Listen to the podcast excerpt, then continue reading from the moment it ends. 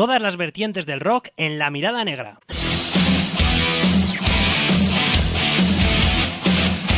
Actualidad, noticias, entrevistas, crónicas de conciertos y todo lo relacionado con la música que tú y yo sentimos.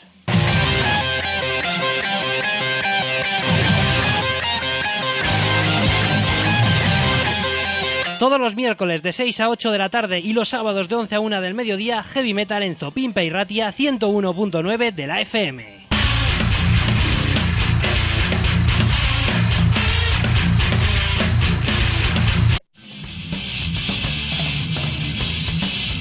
Las dos ediciones semanales de La Mirada Negra en la Oroguita Masaspi.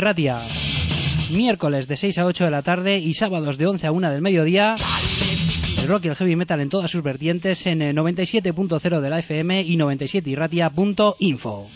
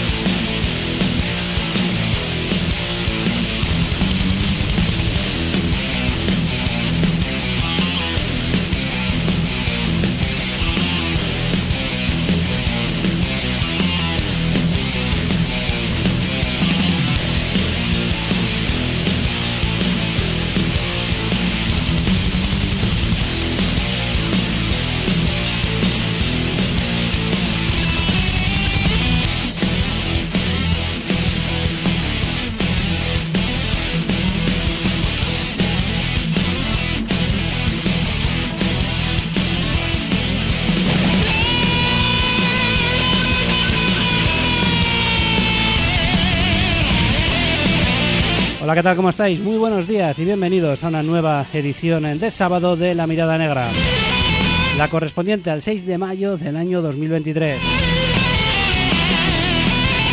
Por lo tanto, ya sabéis, 120 minutos o más eh, por delante para disfrutar de la actualidad del rock y del heavy metal, de la música en definitiva que nos gusta.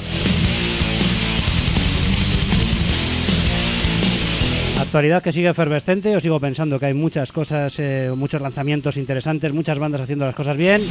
Lo que necesitan es tu atención, al menos este programa de radio intenta poner el foco en ello. Esperemos servirte de vía para llegar hasta diferentes grupos que te puedan gustar.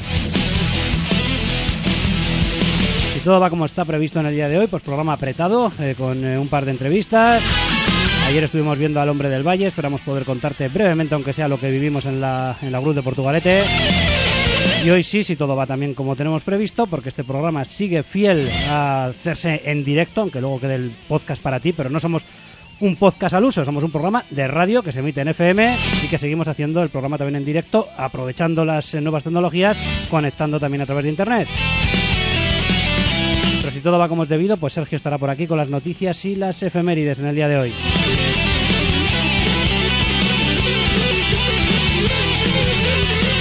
Así que sin más preámbulo, vamos a comenzar con eh, la primera banda invitada en el día de hoy, con Buda Sam. Eh, Los eh, vizcaínos nos presentan su, eh, tercer EP, su cuarto trabajo discográfico, si contamos también lo, que fue el primer EP, de título Nada es para siempre y que estarán presentando en, en Bilbao el próximo día 14 de mayo.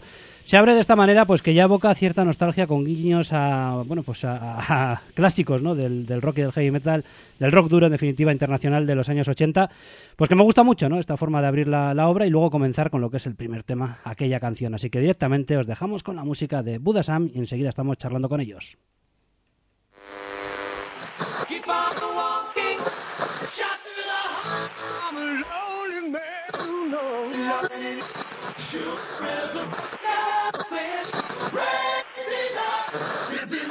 Yeah.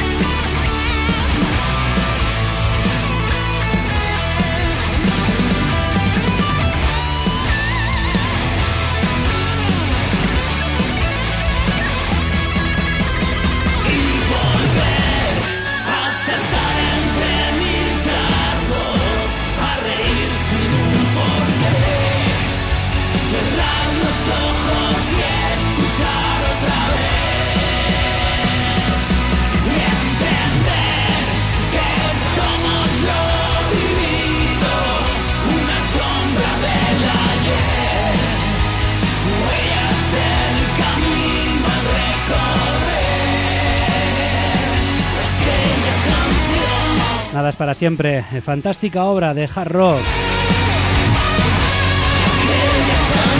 Pero bueno, si no es para siempre, la música perdura, la esencia de esos grandes clásicos que también eh, fluyen por las venas de bandas eh, como Buda Sam, que tienen esas influencias, entiendo yo, de los grandes eh, que siempre nos han gustado y que los traen a su terreno, lo hacen con su personalidad, además cantando en castellano, que también ha sido, bueno, pues marca personal del grupo desde que nosotros le conocemos, pero en definitiva creo que teniendo unas influencias pues muy anglosajonas, muy del, hard rock internacional que siempre nos ha gustado, aunque como digo, con su personalidad.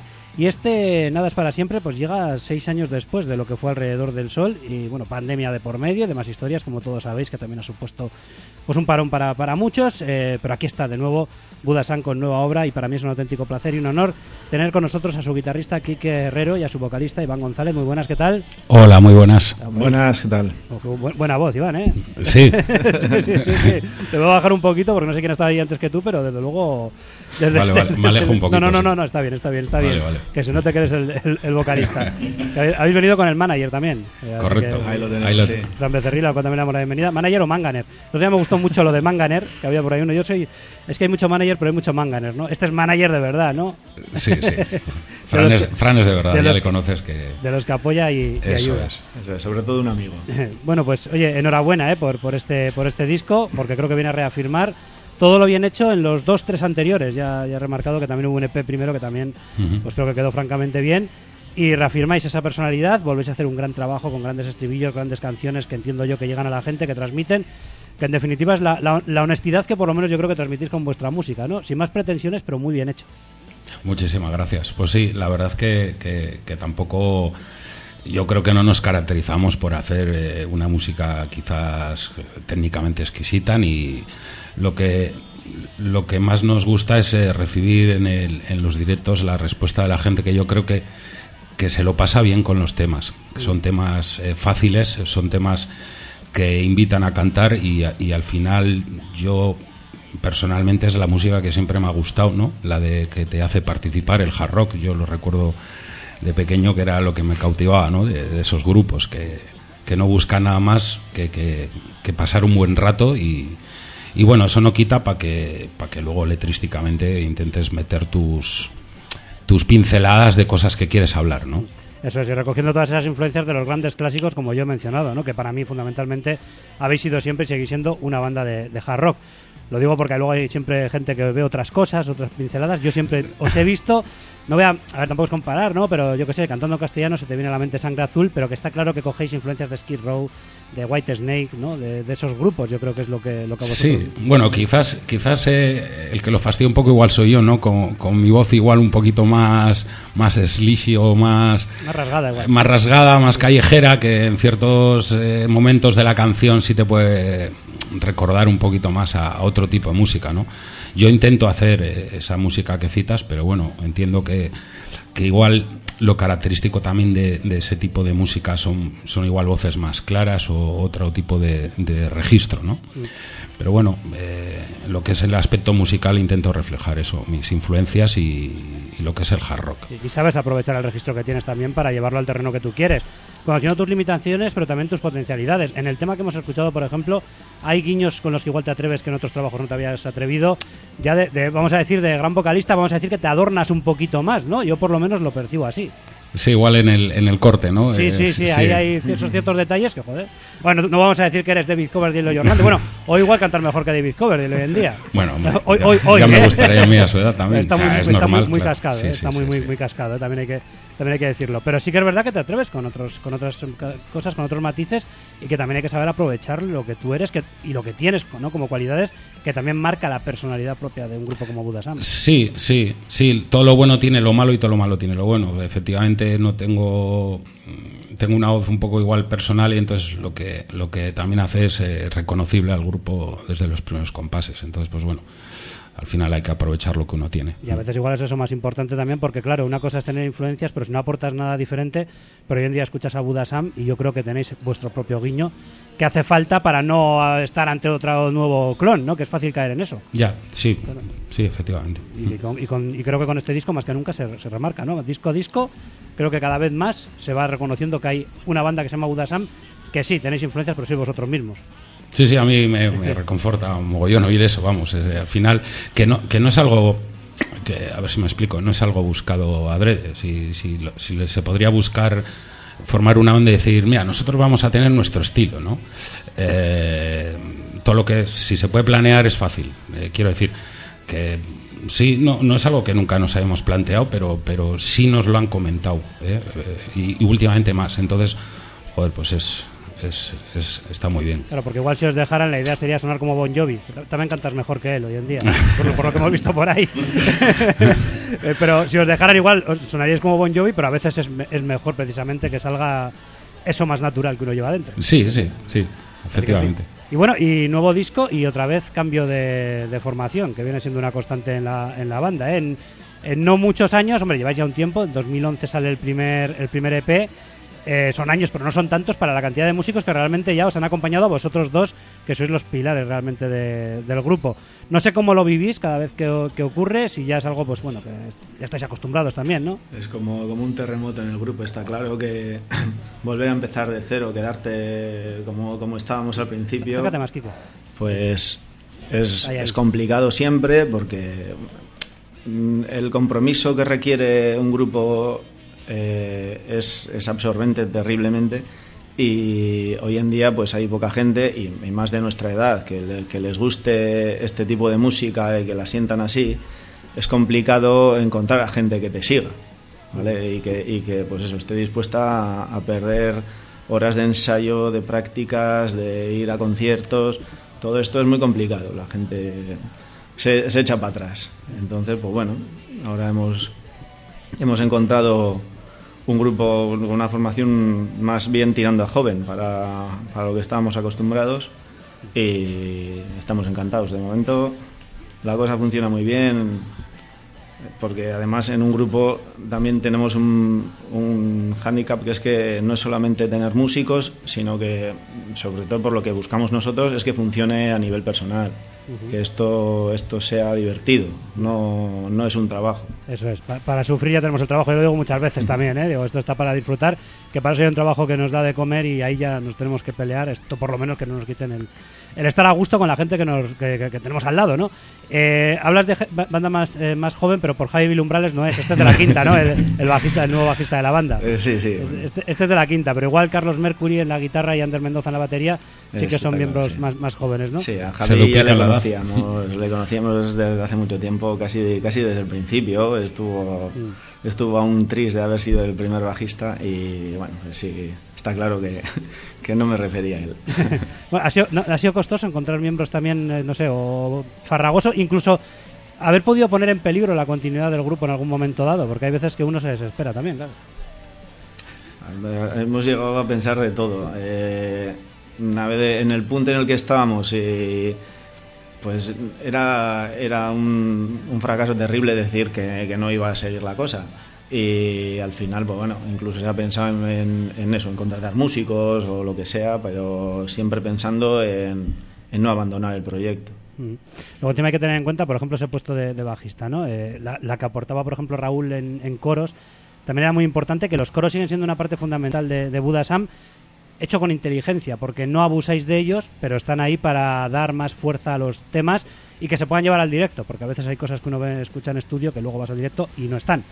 Eh, vosotros lo hacéis con esa inteligencia de que se pueda llevar al directo y en ese sentido también Javi puede aportar lo que Raúl había hecho, bueno, como, como corista o como segundo, bueno, está como solista, el tío la, la leche también. Sí, la, la, la verdad que, que Javi ha entrado, obviamente, yo hubiera hecho lo mismo, ha entrado con mucho reparo por, por la herencia que había quedado en el bajo, pero, pero bueno, eh, hemos tenido nuestras, no discusiones, pero le ha costado eh, el, el- el- el decir, joder, yo lo de cantar o tal. Y entonces nosotros siempre ponemos una, una condición que es eh, que todo el mundo canta en un grupo, quiero decir, que tampoco hay que, que ser aquí y, y estamos metiendo mucha caña en eso, porque, porque para nosotros es una parte muy importante. Como bien dices, los estribillos, segundas voces, pues bueno. Y, y sí está siendo, está siendo duro porque, porque Raúl para eso precisamente tiene una facilidad brutal, brutal. Entonces, claro, eh, nos está costando mucho, mucho eh, ese aspecto en, en el- en los ensayos, pero lo vamos a sacar adelante como siempre. Mm. También son canciones, como yo digo, muy pensadas para el directo. Es decir, vamos a hacer muy buenos coros que hagan que el estribillo cobre fuerza, ¿no? que en un momento el tema sea más envolvente, pero sin ponernos las cosas imposibles, que hay bandas que se lo ponen imposible. Luego vas a los directos y te llevas unas decepciones, o las voces están disparadas, o directamente aquello no suena, vamos, ni te recuerda al disco. Ya, ya. Vosotros, yo creo que lo hacéis pensando un poco en eso también, ¿no? Que luego no os lo pongáis a una altura imposible de alcanzar en, en directo, ¿no? Por lo que escuchamos en estos temas. Hombre, eh, grabamos arriesgando mucho. Si no arriesgas, quiero decir que vamos un poco al límite, que es lo que te hace avanzar y, y- y- ponerte retos para, para, pues para ir mejorando también disco a disco y ir haciendo cosas, pues no más, no, no sé si decir más complicadas, pero bueno, exigirte más poquito a poco. Tampoco para no estancarte y ir creciendo poquito a poco, que es de lo que se trata también. También me ha encantado el trabajo de guitarras que hay en el disco, ¿no? En el sentido de que hay igual más, no sé, también es el recuerdo que uno tiene de otros discos, igual hay más punteos sueltos por ahí que me, me- me- me- encantan, ¿no? Aparte de los propios solos, ¿no? De, de- de- guitarras. Y creo que también brillan muchísimo más que en anteriores, eh, bueno, muchísimo o más por lo menos que en anteriores discos, que también estaban muy bien, ¿eh? Pero hay como más, más dejes solistas, ¿no? Pequeños, pequeñas pinceladas al nivel de guitarras que a mí me parece que dejan un gran resultado. Mm. Yo creo que las, eh, no sé, a mi forma de ver, viene por el tipo también de, de composición. Yo creo que son eh, canciones que sin abandonar nuestro estilo, sí, sí veo canciones como más directas, más, mm, más guitarreras que en anteriores trabajos, como con, con más fuerza, por así decirlo. Y entonces eso, claro, da, da mucho margen a, a que haya más detallitos. Igual el anterior disco estaba como más matemáticamente compuesto, todo en su sitio. Y este, yo, bueno, lo comenté contigo el otro día que coincidimos, que estaba, estaba muy contento, que es lo que siempre se dice cuando sacas un álbum, pero es que era el típico, es el típico disco que dices, joder, esto es el que siempre has querido hacer. Los, los demás me gustaban, estás contento cuando acaba, pero esto lo tenía en la cabeza desde hace mucho tiempo y, y poder oírlo es la leche. Eso es, el otro día coincidimos viendo a Gelusic, ¿eh? Uf. Ese sí que está en forma, ese, no podemos decir nada. Madre mía. bueno, si os parece, ponemos algún tema más del disco. Hemos em- empezado con aquella canción, que es el tema que, que lo abre. Y está esa intro, por cierto, que es que eso es lo que me hace no. A veces uno cuando está en radio, ya sabes que pisa los temas al principio un poquito Sí. y los presenta. Claro, esa introducción me obliga a, dejar, a dejarla, porque me parece que queda muy bien y que es muy significativa y que es un guiño que atrapa mucho la atención de, de la gente. Habéis querido hacer un guiño a vuestras influencias realmente, ¿no? Efectivamente, y además es, es, es colocar al oyente un poco donde le quieres poner. Siéntate aquí que va a ocurrir algo. De hecho, el teclado en sí, el, el empieza es otro guiño de, de- de otra canción que, bueno, no voy a desvelar, pero mucha gente lo, lo ha adivinado. Y hay más eh, guiños a lo largo del disco, porque al final esa canción, al- yo creo que fue un poquito el detonante de, de- de lo que iba a ser el disco. Me dio a entender de lo que quería hablar, eh, dónde lo quería englobar. ¿Eh? Porque esa, esa canción salió de, cientos de horas eh, de, conversación en, la pandemia, cuando todos estábamos con el amaiqueta, con la cocina y hablando de, pues con la chavala de, ¿te acuerdas el, el grupo? Y ponías vídeos y tal, y dije, hostias, ahí ya tenía demasiada información y se me ocurrió en cada frase de- del tema, eh, pues eh, hay un recuerdo, un recuerdo de cuando yo, pues, pues de todo lo que hablamos. A mí me dio por, nos dio por hablar de eso en cientos de, de horas y, y- fue donde nació un poco aquella canción. Y lo que me dio pie a decir, joder, pues un álbum así como rollo no de esa época, pero bueno, un poco ambientado en, en- en finales de los 80, o, estaría guay. Y entonces fue un poco el que marcó la pauta de, de lo que iba a ser el disco. Además está de moda con Stranger Things y estas cosas también. Sí, sí, la verdad que sí. Alguno también dirá, joder, después de escuchar ahí que si un poquito de Ozzy, un poquito de Bon Jovi y tal, a Bon Jovi luego nos empiezan Budasam. Sí, sí, no, es como, hostia. Sí, bueno. Bueno, tendré que escucharlo con más atención porque no he pillado ¿eh? todos esos detalles que tú me has desvelado ahora y me dejas sorprendido. La verdad que, claro, escucha uno el disco lo que puede y ahora pues... Te lo puedo decir ahora a micrófono cerrado. O, o déjame si quieres, que lo, Vale, voy a vale, volver a vale. pegar una escucha, pero como, como quieras. Si quieres me lo comentas, pero a ver si puedo pillarlas, que también es un poco un reto, ¿no? Los- viene con acertijo. el- Sí, sí, el sí. disco. ¿Qué tema ponemos ahora? ¿Cuál queréis? Dice el manager desde septiembre, pues nada. Ah, vale. Eh, perdidos en septiembre, ¿no? Eso es. Perdidos en septiembre. Venga, perdidos en septiembre, seguimos escuchando la música de, de Budasam. Nada es para siempre.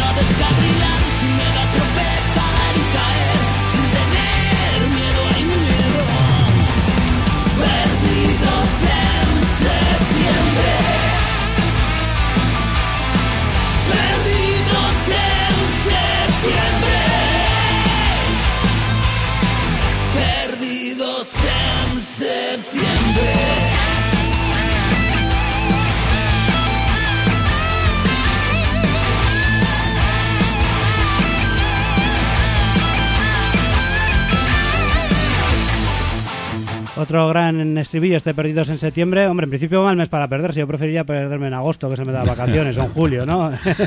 ¿De qué, qué nos cuentas en esta letra, por ejemplo? Bueno, es algo personal. Yo me perdí en septiembre con una persona y, y- y básicamente la letra habla de eso, como que como que me quedaría ahí, ¿no? En, en ese mes. Entonces, pues bueno, es algo es una letra personal. No suelo hacer muchas, pero pero bueno, en este caso sí es personal. Mm. Son, son temas también compuestos, a ver, hace seis años ¿no? que salió el anterior disco. Sí. ¿Están compuestos en todo este periodo de tiempo o, o- o se componen, vamos a decir, en el periodo justo previo antes de la salida del disco? Antes Mm. de entrar a grabar, vamos.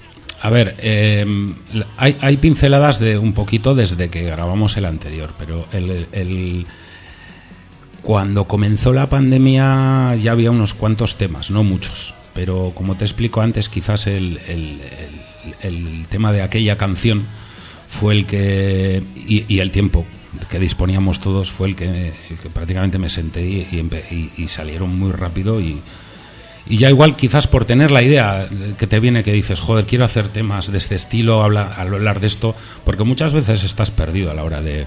Vas por la calle y dices, "¿Eh, ¿de qué hablo? O, o escuchas un tema y dices, jo, me gustaría hacer algo así, pero... pero el, el grueso salió un poquito en esa época, en el, en el 2021, salió un poquito todo el grueso de, de los temas.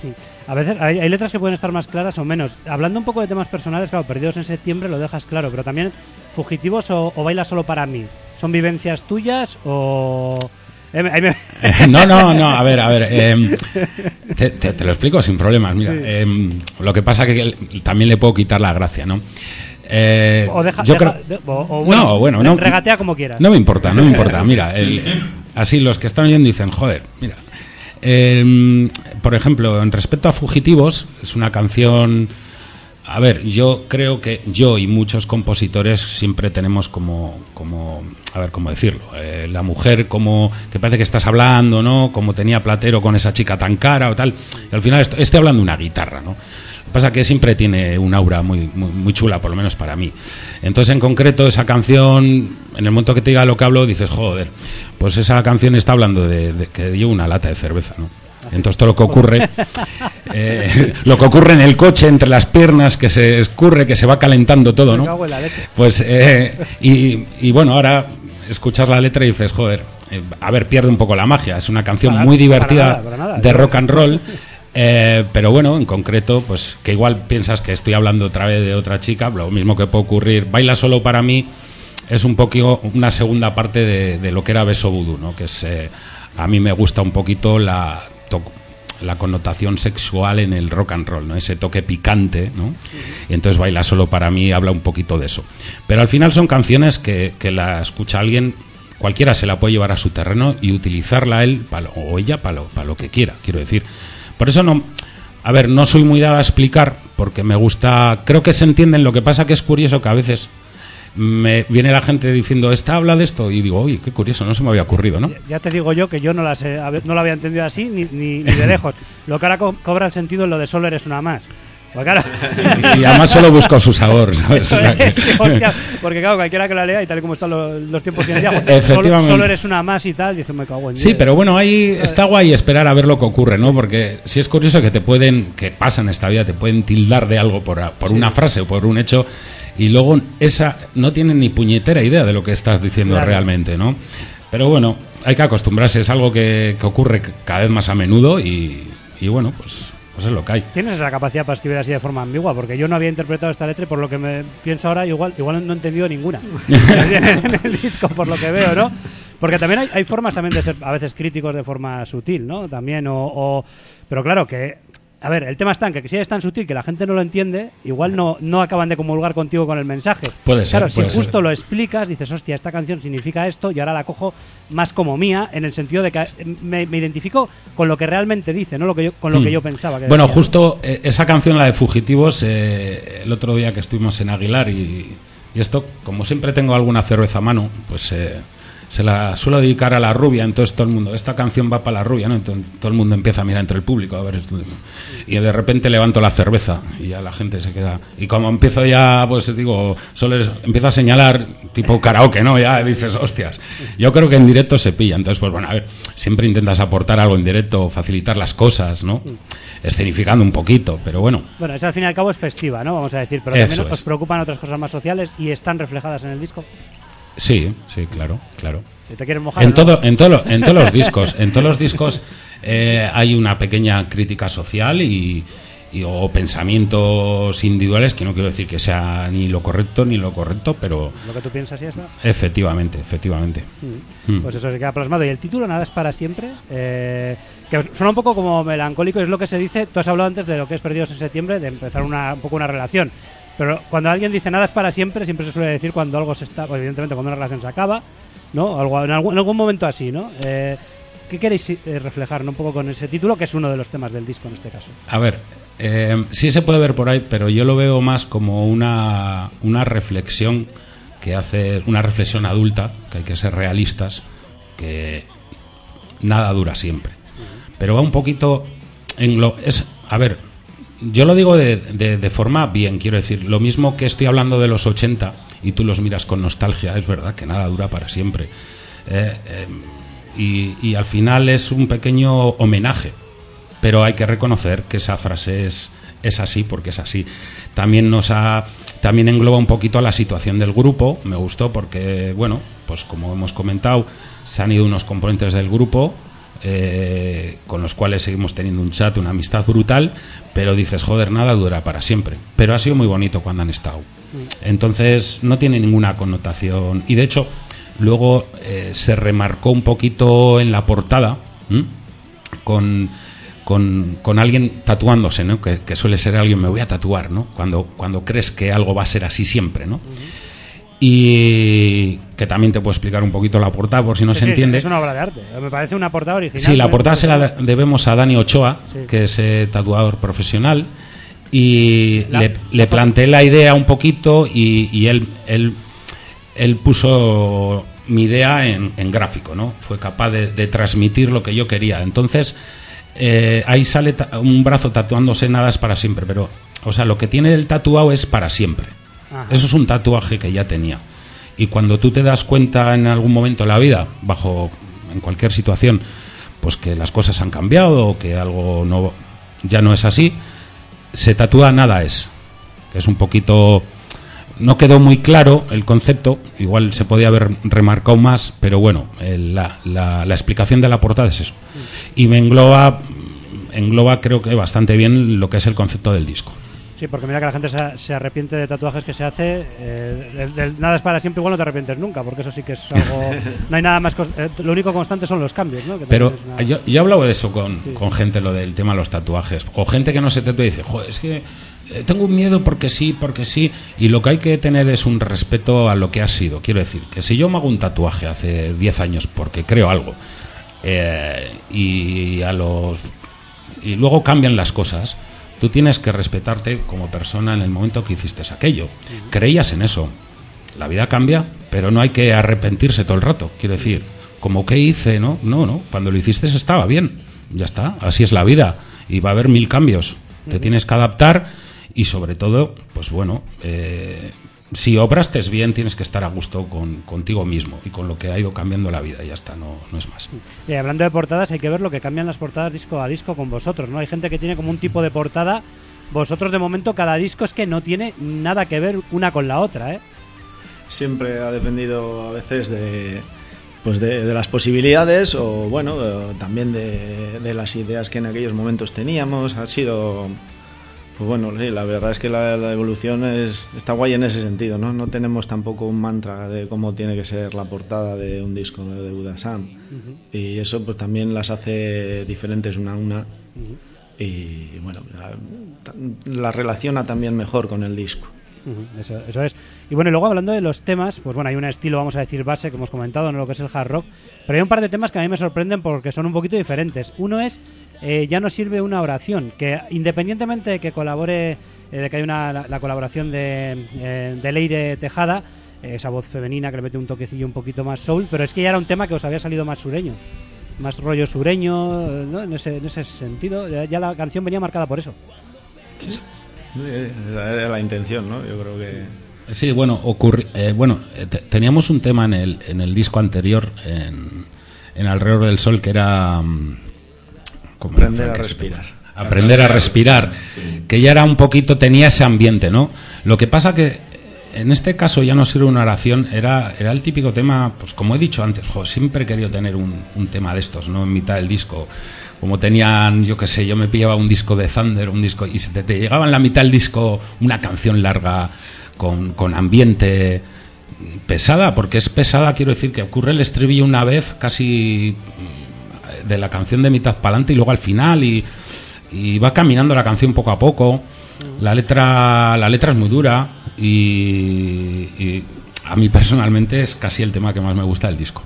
Entiendo que no es un tema pues, comercial, que puedes decir ni sacarlo de single, pero, pero a mí es un tema que, que esconde muchas cosas. es un que- temazo, si esa guitarra Slade también, ¿no? Con ese toque Sí, así, sí, sí, sí. También está súper súper bien. Y luego la colaboración de Leire, que su- trabajando con Pedro J. Monge, surgió un poco eh, casi de forma natural, ¿no? Estaba- la teníais allí, eh, igual no estaba pensado en un principio, pero dices, joder, qué bien quedaría aquí una voz femenina. Tenía, a ver, siempre tienes ideas pretenciosas, ¿no? Yo, yo esta canción eh, me pedía en el corte, eh, me recordaba un rollo gospel, ya por el título, por lo que hablo, pero claro, eso pues se, se- se te escapa, se te escapa, porque bueno, contar con un... Y entonces, pero sí tenía la idea de que, ahí tenía que ocurrir algo. Entonces, pues... eh, pues nada, estás con Pedro y dices, "Jo, a, mí, a mí se me había ocurrido aquí algo y tal. Y me dice, no te preocupes. ¿Sabes? La- entonces, claro, te da la solución rápida. Entonces dices, claro, se pone a cantar y dices, hostias, vale, pues ya está eh, solucionado, ¿no? Y, y luego está ese blues con el que acabáis el disco, tan solo apaga la luz, que un poco a- a- aparece como bonus track, ¿no? Pero es, un- es una eh, se hace recopilando referencias a todos los temas anteriores y a modo un poco de digestión del disco, vamos, porque que sienta de maravilla, pero es que también es un temazo. O sea, ponerlo ahí como casi una especie de extra me parece hasta, no sé, para mí es un tema del disco ni bonus track ni leches. O sea, es el tema que tenía que cerrar la obra, a mi modo de ver, con un regusto a Gary Moore que, que- alucinas. Sí, el- la, la verdad es que ha quedado tan bien como que, lo, tocamos en los directos y, y, pues bueno, es, incluso para nosotros es como un aire fresco, ¿no? Diferente, de, además con mucha improvisación, mucho más a, feeling de- del momento. Que, claro, que, que te- ya no tienes que estar tan concentrada en, en- en la canción, sino que, que estás un poco más viviéndola. Y la verdad es que es muy agradable tocarla. ¿Y, y por qué lo de bonus track? ¿Porque era un poco, un poco una rareza o no sé? Eso ya, ya empezó en el, en el disco. ¿no? Sí, ya, ya tuvimos un... eh, hicimos lo mismo con la de... ¿Cómo era? La del primer disco, ¿no? Que- Sí, el, el primer disco. que también mezclé todos los títulos del álbum Sí, de- y de Sidia. sí de Sidia y en alrededor del sol no ocurrió eh, y aquí tenía otra vez ganas porque al final me parece eh, a ver lo veo como una comunión súper bonita entre las canciones que dan las gracias al oyente eh, por dos motivos uno por haber llegado al final del disco que hoy en día casi es algo imposible y unos escuchan como antes los discos y joder has llegado a la canción 10 y, y las propias canciones te dan las gracias, ¿no? Porque el estribillo, pues gracias por dejarlas entrar, ¿eh? Eh, pues que no venimos, dice muchas cosas de nosotros, no venimos aquí para destacar, eh, o sea, porque no estamos haciendo nada que sea, joder, estos tíos, ¿no? Tan solo apaga la luz, gracias por dejarlas entrar. Entonces es como, gracias. Eh, Ah, Esta vez no habéis querido hacer ningún coqueteo con el inglés. eh, no, yo no soy. Yo soy un poco en eso. Inglés de Guernica no. Mira, es- eh, eh, el, sí se quedó como también podía ser un bonus track en Alrededor del Sol, ese tema de, de Siete Rosas en inglés. Porque eso fue un pulso, un pulso con Pedro, ¿no? De, que a veces tú llevas una canción y él te lo plantea de otra forma, ¿no? Y dice, guau, en Dios, ¿cómo vais a grabar esto? Pues mejor así. Dije, mira, vamos a hacer una cosa. Vamos a hacer una cosa. Lo que has planteado mola, pero a mí me gusta más lo que he traído. Entonces, si quieres, ya que no tenía esta idea, que es algo que me hubiera gustado mantener en todos los discos, hacer algo especial al final, aunque no tenga que ver nada con nuestra música, porque la de Sidia es un piano y una voz, y aquí es un blues que no, no habíamos aún, no nos habíamos metido en ese terreno. Eh, pues dije, mira, como en este disco no tengo nada preparado, pues eh, mira, vamos a hacer una canción, en- además en inglés. como, como hace Valdemar, ¿sabes? y, y bueno, salió un poco así la idea, pero a ver, que no, no me parece que sea nuestro terreno. Es como mejor te expresas en castellano, aunque las influencias sean de donde son, Sí. como he dicho, muy, muy anglosajonas. Pero evidentemente Budasan yo también lo entiendo en castellano y creo que queda de maravilla para que esos temas se conviertan además en himnos y se canten en, en directo. Por cierto, habíamos hablado de miembros, eh, hay uno que no, es- no tenéis que es un teclista. Pero hay canciones que tienen un teclado que tiene bastante protagonismo e incluso hay canciones que no tienen teclado, pero que el tema lo podría pedir perfectamente. No sé si es un debate en el grupo, si no es un debate, porque es un, es un marrón meter otro miembro más, además. Luego es más difícil todo, pruebas de sonido, viajes, poner todo de acuerdo. Pero lo cierto es que sí que me parece que en algunos momentos sí se requeriría un teclista en Budasan, pero bueno, es una opinión desde fuera, evidentemente. Eh, Desde luego eh, nos lo hemos planteado, sobre todo en, en esto, en los momentos en los que hemos cambiado de formación, pues incluso sustituir una guitarra por un teclista y está claro que muchas canciones cuando las piensas pues te, te piden un teclado y un jamón o, o cosas que, que no vas a tener nunca en el grupo Ah, como yo que sé, incluso un violonchelo, un lo que sea, o sea, eh, a la hora de componer y estar en el estudio es mucho más sencillo. El, el hecho de conseguir un teclista que esté permanente en el grupo, pues eso ya se nos, se nos ha complicado siempre. Encontrar los miembros que, que te sigan, pues a veces es complicado y, y al final hemos optado por la formación clásica que, que nos ha resultado más sencilla. Pero bueno, la verdad es que Aprovechando que la, la oportunidad que nos brinda, hacemos un llamamiento desde aquí. Si alguien quiere contactar con nosotros, pues se Sí, sí. hasta hablar. A ver, o sea que, que bueno, que, que no está descartado, quiero decir. Sí, O sí, sea, hay, cosas que... Pasa que lo que tú dices complicaría es que pasas a ser seis miembros. Entonces, claro, los autobuses de gira están muy caros. Ya, Ya, no, ya. no llegamos a. Pero bueno, ya se, ya se verá, porque lo cierto es que los temas sí que pueden pedirlo. Bueno, algunos lo tienen, de hecho, aunque no haya teclista en la banda, y otros que no lo tienen, ya digo, eh, se podía, se podía aprovechar. Es que al final el Pero bueno. teclado en algunos está más evidente, en otros más bajito, pero sí, Sí. es verdad que nos ayuda un poquito a, a- no sé cómo decirlo, em, redondea nuestro sonido hacia donde queremos, ¿no? Sí, sí, sí. Porque al final un teclado de fondo pues eh, hace un colchón eh, y un ambiente en el cual ya la gente le ayuda a ubicarte un poco más en, tu estilo y, y es que quedan muy bien los teclados en los temas. Bueno, pues, pues eh, disco que estáis presentando en directo el próximo día 14 de mayo en la Sala Santana 27 de Bilbao, en la Blue, ¿no? Eh, o a- Sí, arriba. eso es. Arriba, a las 7 de la tarde es domingo, pero es a las 7 de la tarde el concierto. A mí que nadie me diga que es una hora tardía, porque hoy en día los partidos son a las 10 de la noche, los partidos de fútbol, y la gente va. Así que no me parece una excusa. 7 de la, de la tarde y terminaremos más o menos prontito, así que yo creo que, que vamos, que, que no es excusa el, el horario. Presentación, habéis, habéis tocado ya por ahí, pero presentación en casa, ¿no? Que siempre es un poco más especial. Sí, sí, claro, claro. sea que- El- al final, que es como que todo lo demás eh, es un poquito ahí de, de ir tomando una toma de contacto, ¿no? Porque además, fíjate tú, la, la última vez que hemos tocado en directo, ahora con una banda nueva, pues necesitábamos un poquito tener el feeling, ¿no? De, de directo. Pues nosotros por ahí estaremos. No, no sé si habrá alguna sorpresa o no. Como siempre decimos, si es sorpresa, si la destapamos ya no es sorpresa.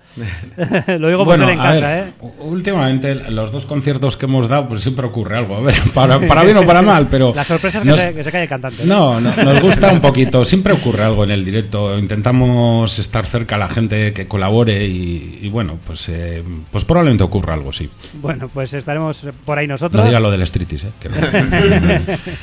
bueno, y, y nada más, eh, daros las gracias por haber venido por aquí, por contar con nosotros como medio de, de difusión de vuestra música, que es un auténtico placer para mí. Eh, y os deseo lo mejor, por supuesto. Y si me dejo algo fuera de la entrevista que queréis añadir, lo añadís para terminar. Y luego me elegís un tema del disco, que queráis. Vale, no, yo te quería dar las gracias a ti por, por todo. Nosotros somos los que tenemos que dar las gracias a ti y a, y a- a medios y a Sergio, que le veo ahí al fondo también. Sí, Hoy no nos ha hecho pira. Nos ha hecho pira y, y nada, eh, siempre que nos llaméis aquí vamos a estar. O sea que Siempre que lo requiráis. Y siempre agradecidos, la- las puertas abiertas y que el día 14 nos vemos en Bilbao. Esperemos que con mucha gente más disfrutando del directo de, de Buda Sam. ¿Qué Mm. tema ponemos? Pues vamos a apagar la luz. eh, vamos a ir al, al tema que hemos hablado y para cambiar un poquito de tercio. Me parece fenomenal. Qué maravilla esta pieza con la que se cierra este Nada es para siempre de Buda Sam. Hasta otra, chicos. Adiós. Agur.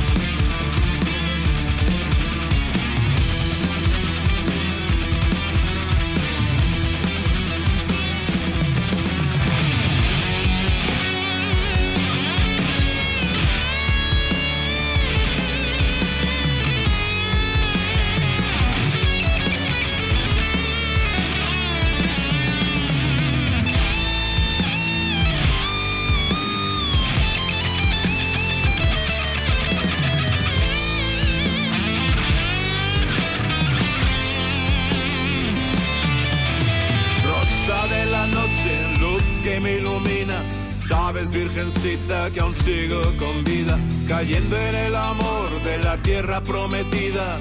Quiero ser alguien, me subo a ese tren, el tren de la suerte. Refugiado en una ilusión, subido a un tren sin control. Dios es testigo, el cielo es mi nido y la frontera es mi amor.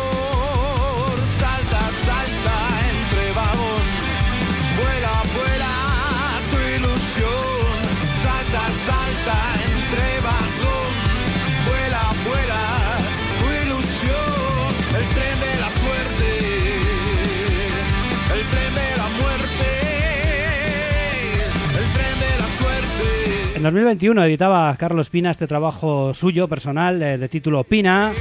Y ahí encontramos auténticos temazos, pienso yo. Yo creo que es un disco bastante bien confeccionado y este El Tren de la Suerte está en ese trabajo discográfico y lo hemos presentado hoy, a pesar de que ya digo, es un disco que pues ya tiene prácticamente un par de, un par de añitos. Aparte de pinchar al propio Pina, de presentaros este disco, pues os decimos que va a estar con su banda legendaria, con la banda, vamos a decir, de siempre, con la cual hemos conocido eh, todos, con Panzer, el próximo día 13 de mayo en la Sala Cruz de Portugalete, celebrando 40 años de, de su disco Toca Madera. Así que, por supuesto, pues cita que aprovechamos para recomendarte. No es necesario que suene la música de Panzer, yo creo que todos conocéis sus grandes himnos, pues bien, pues por aquí les, eh, les tendremos, eh, les tendremos, eh, em, pues eso, prácticamente en eh, una semana. Y vamos a seguir, y que suene ya esta sintonía, que la echábamos de menos aquí en el programa, la sintonía de noticias, y enseguida entra Sergio.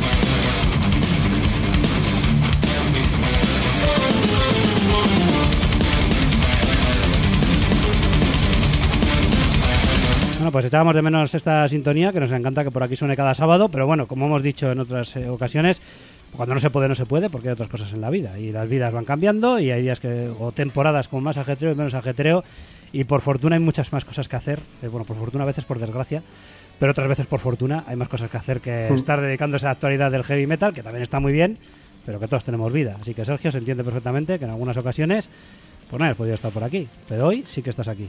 Aquí estamos, egunon, eguerdi on guzti hoy. De hecho, te agradecemos que cada vez que puedas estés por aquí para ponernos al día.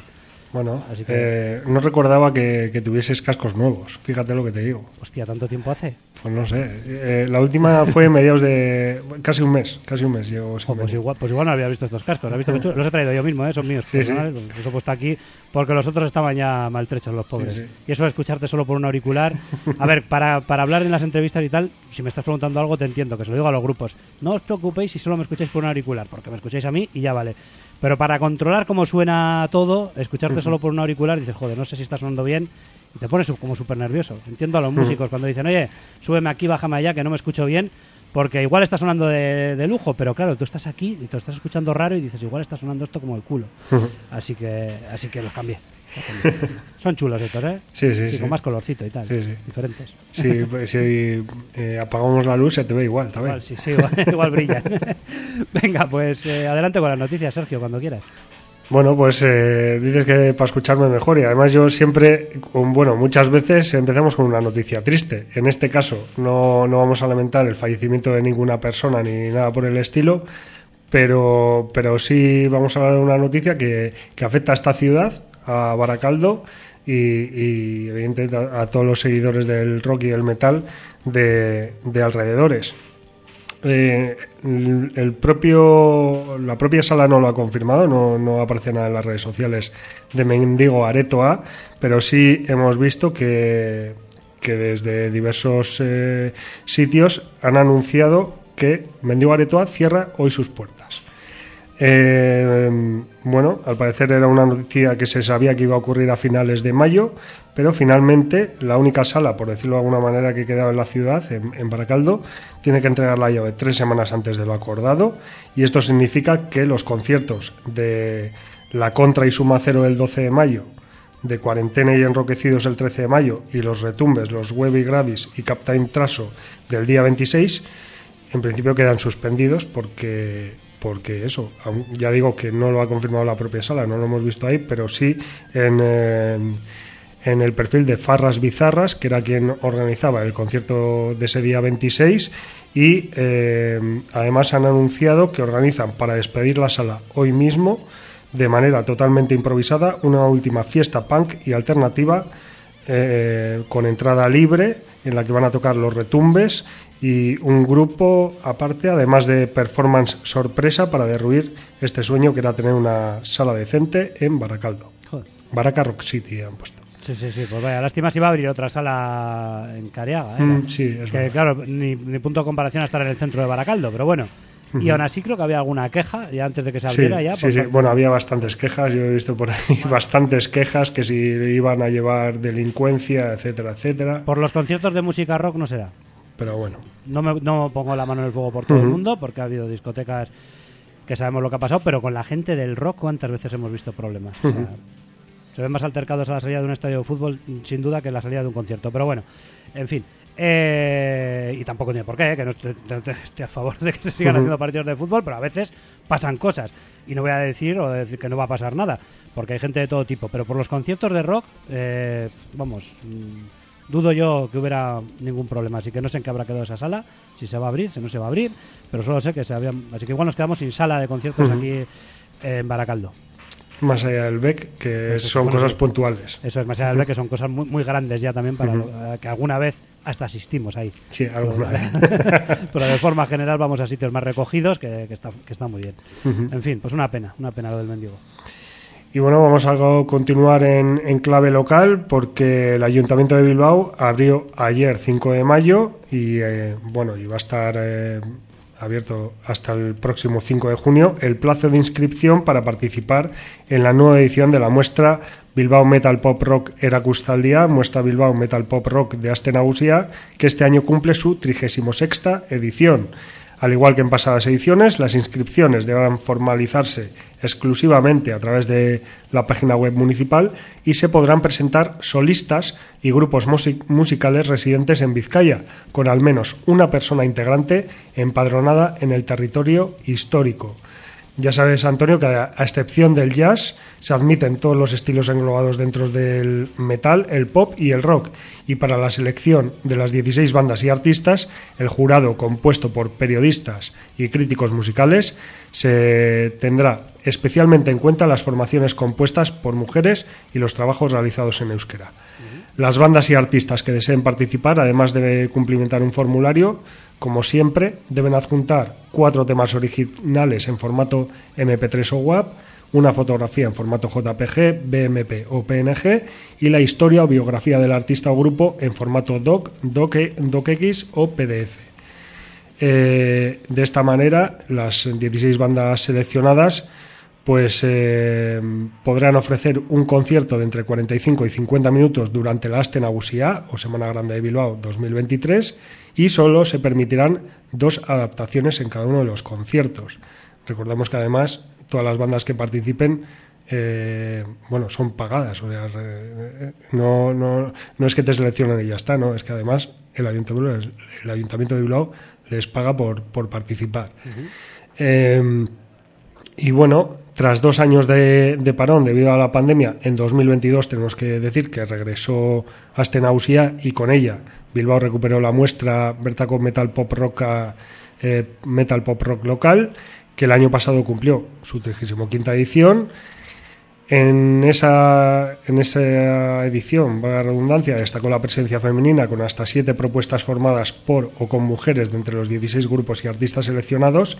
Y para recordar, vamos a decir que eh, las 16 bandas fueron, eh, pues por ejemplo, dentro del pop rock y la electrónica, Arde Marte y Yum, en el country folk rock y soul blues, The Last Hidden Fox y Sonic Free Station, eh, post-punk y garage surf, Kinky Boys y Moonshakers, de punk rock, Huracán Row City Parrackers, de rock urbano y rock and roll, Enroquecidos y Negra Calavera, de hard rock y stoner metal, Adar y Crudo, de death metal y nu metal, Empire of Disease y Democracy, y de rock gótico y heavy metal, Song of Anubis y Blackheart. Ese fue el, el cartel del año pasado que estuvo bastante bien, como casi todos los años, también hay que decirlo. Por otro lado, y cambiando totalmente de tercio, vamos a hablar de Bruce Dickinson, el vocalista de Iron Maiden, que ha confirmado durante una rueda de prensa celebrado, eh, celebrada en la edición en- brasileña del Festival Summer Breeze, eh, cuándo va a salir su próximo disco en solitario. Ya en enero de 2022 anunció que estaba trabajando en, el nuevo álbum con el guitarrista Roy Z, pero eh, hasta 2024 no va a ver la luz este, este disco, que va a ser el sucesor de Tyranny of Souls, que vio la luz el 23 de mayo de 2005. Casi entra a las efemérides eh, esta semana, pero todavía no.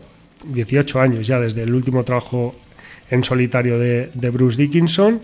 Y, y bueno, pues eh, que fue además, es, es el único disco que ha, que ha publicado en solitario desde que regresó a Iron Maiden en, en 1999. Y que fue un auténtico discazo que además, qué ilusión me hizo que nos llegó aquí a la radio. Eh, nos lo mandó la compañía, digo, hostia.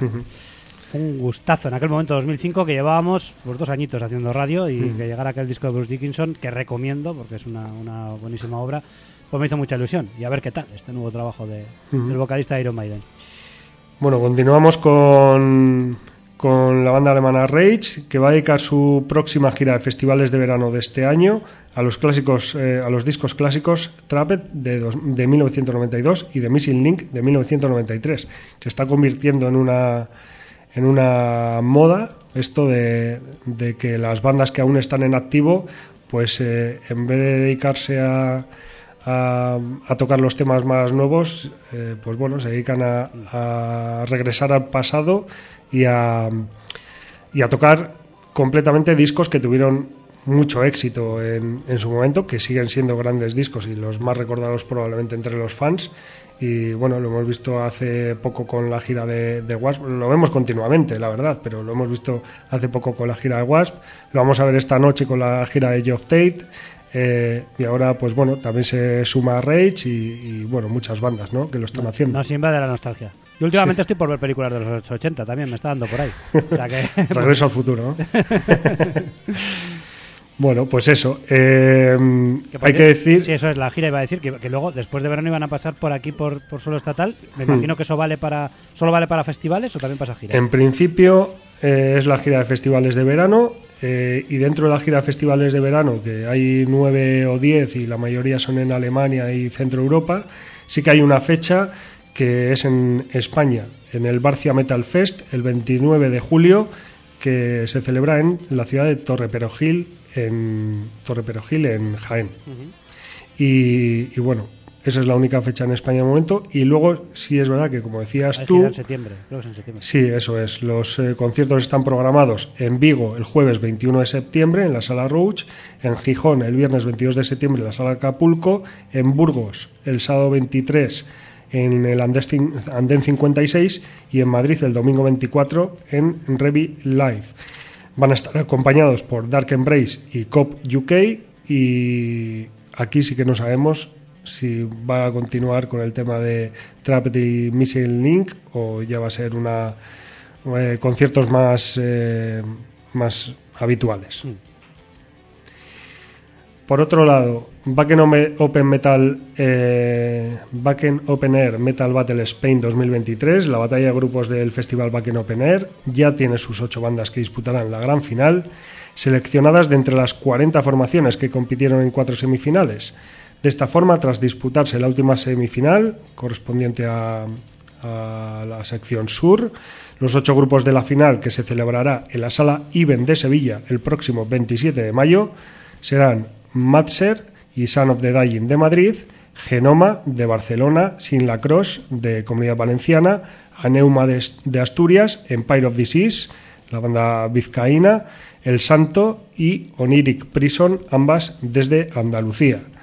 Eh, los premios de Backen Open Air Metal Battle Spain 2023 son para el campeón una actuación en Backen Open Air de este año y el subcampeón conseguirá una grabación de disco en los prestigiosos estudios Dinamita.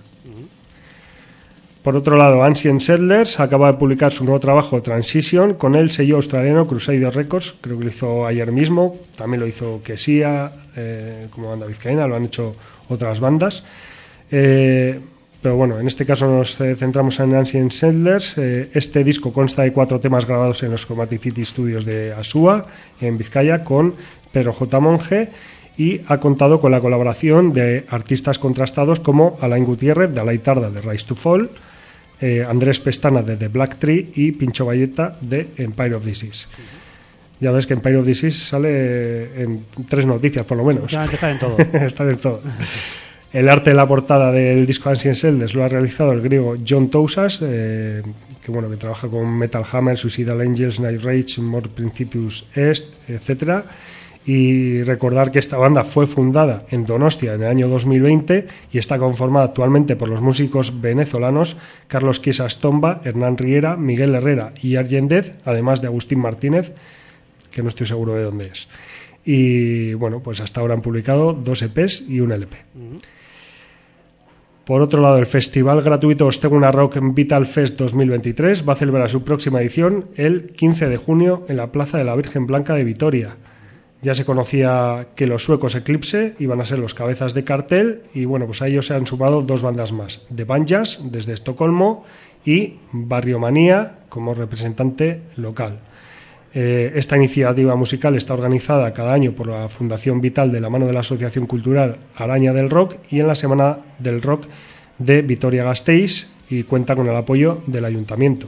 Claro, decimos que la Semana del Rock de Vitoria-Gasteiz porque ese mismo día 15 de junio comienza la Esquena Rock eh, Festival y bueno, en este caso el concierto gratuito de los Teguna Rock el 15 de junio en la Plaza de la Virgen Blanca con Eclipse eh, de Banjas y Barrio Manía, que bueno, competirán ahí un poco con, con el Asquena, que ese- esa jornada ahí sobre esa hora, pues tiene a, a El Drogas, por ejemplo, eh, tiene a Rancid, eh, Monster Magnet es más tarde, ahí sí que se, se puede ir a ver, pero bueno. Cosas de la. Bueno, oye, y que sigan así, ¿eh? Porque la- eh, Hombre, a Quiero veces decir repar- que de- repartirse un poco más no está mal. Sí, ¿eh? bueno, pero que desde el Ayuntamiento de Vitoria lo consiguen la Semana del Rock, está muy bien. Oye, que haya más semanas del rock en más Que ciudades. cunda el ejemplo. En otros sitios no hace más que poner trabas. Eso Para- es. Para conciertos y demás. Anoche, anoche a lo de mi casa tuvimos reggaetón, no sé, hasta las tantas. Así que nada. Bueno, continuamos. Bueno, ahora ya finalizamos las noticias con Burning Witches, que eh, ha estrenado videoclip eh, de una nueva canción titulada World on Fire, la banda suiza que va a encabezar el festival Rock Nalón de Pravia y que cuenta con la nueva guitarrista Courtney Cox. Lanzó, ha lanzado bueno, lanzó ayer de Dark Tower su nuevo y quinto álbum de estudio con la discográfica Napal Records. V.O. Pulver y Smear de Destruction han producido el álbum, suces- sucesor de The Witch of the North, y el primer sencillo, que tenía título homónimo del disco, de Dark Tower, estaba dedicado a, la, a la sangrienta figura histórica de Elizabeth Bathory y su infame reputación de condesa de sangre. Bueno, actualmente Burning Witches está formada por Laura Guldemont a la voz, Romana Cálcula las guitarras, Courtney Cox, que está, bueno, eh, que, está también a, las guitarras, Janine Grove al bajo, Lala Friskent a la batería y recordar que Burning Witches se fundó en 2015 en la ciudad de Brugg, en Suiza, por la guitarrista Romana Cálcula y la bajista Janine Grove. La banda se formó con la intención de hacer un homenaje al heavy metal clásico de los 80 y desde entonces han publicado con este que acabamos de comentar, eh, con The Dark Tower, cinco trabajos. El primero fue un debut homónimo en 2017, Exenhammer en 2018, Dance with the Devil en 2020 y el anterior eh, trabajo que fue The Witch of the North. Pues lo ponemos y buen ritmo llevan estas chicas para convertirse, pues eso, en lo que son ya, una realidad del heavy metal actualmente, el heavy metal tradicional, pero que se sigue haciendo actualmente y así lo facturan Burning Witches. Eh, la sección de noticias hoy la partimos porque vamos a hacer ahora mismo entrevista con Turbo Fuckers, así que Sergio, te, te damos un descansito para que te vayas a, yo que sé, a tomar un café o a lo que quieras, o, o te bebas unas cervezas o yo que sé. No, hombre, yo me quedo aquí, yo me quedo aquí a aprender de los buenos. Pues venga, ya a la, a la vuelta de la entrevista ya contamos con la sección de noticias, que, o sea, de noticias, perdón, de efemérides, que se da como siempre para cerrar el programa.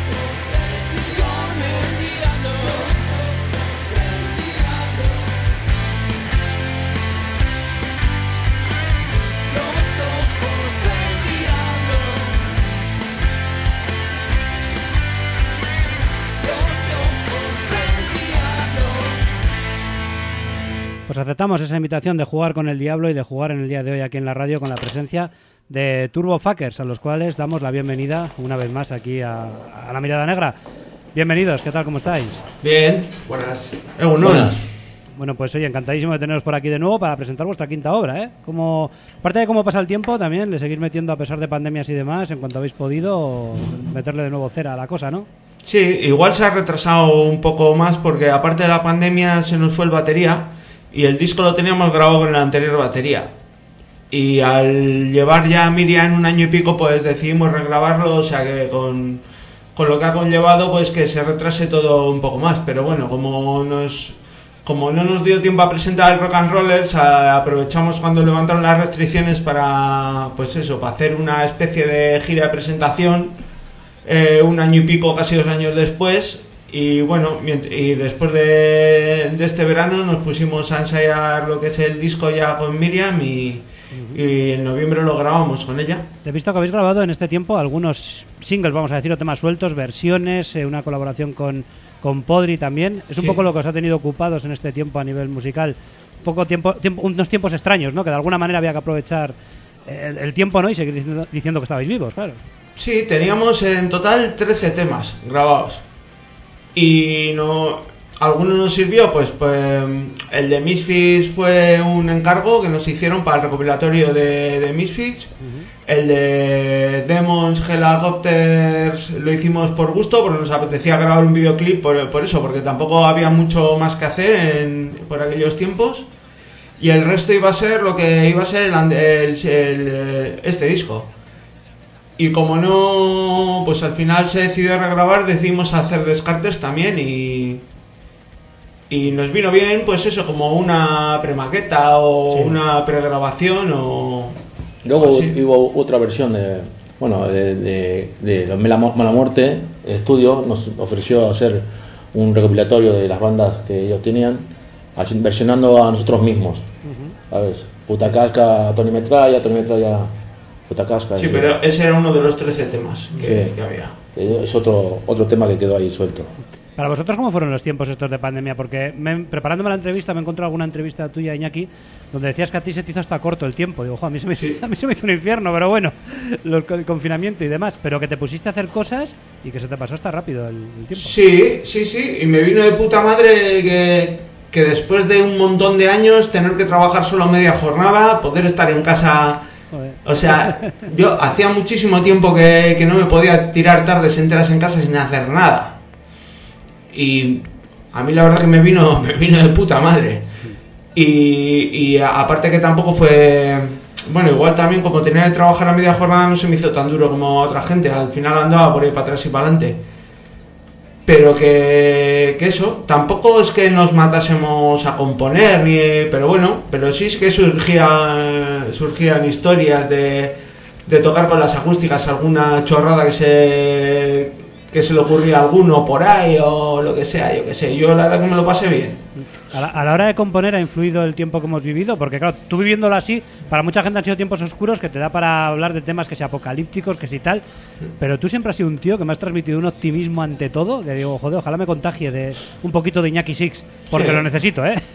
Es lo que digo yo, eh, mi optimismo es lo que nos va a llevar a la ruina. Ve el, ve el lado, posi- ve el palo- el lado positivo de las cosas. Pero no, no, simplemente hemos, yo que sé, eh, Aprovechamos el tiempo, ¿no? De la pandemia. y que, y que lo de la pandemia ha sido algo que ha pasado puntualmente, pero que vamos, que el resto del mundo seguía girando y seguían pasando cosas.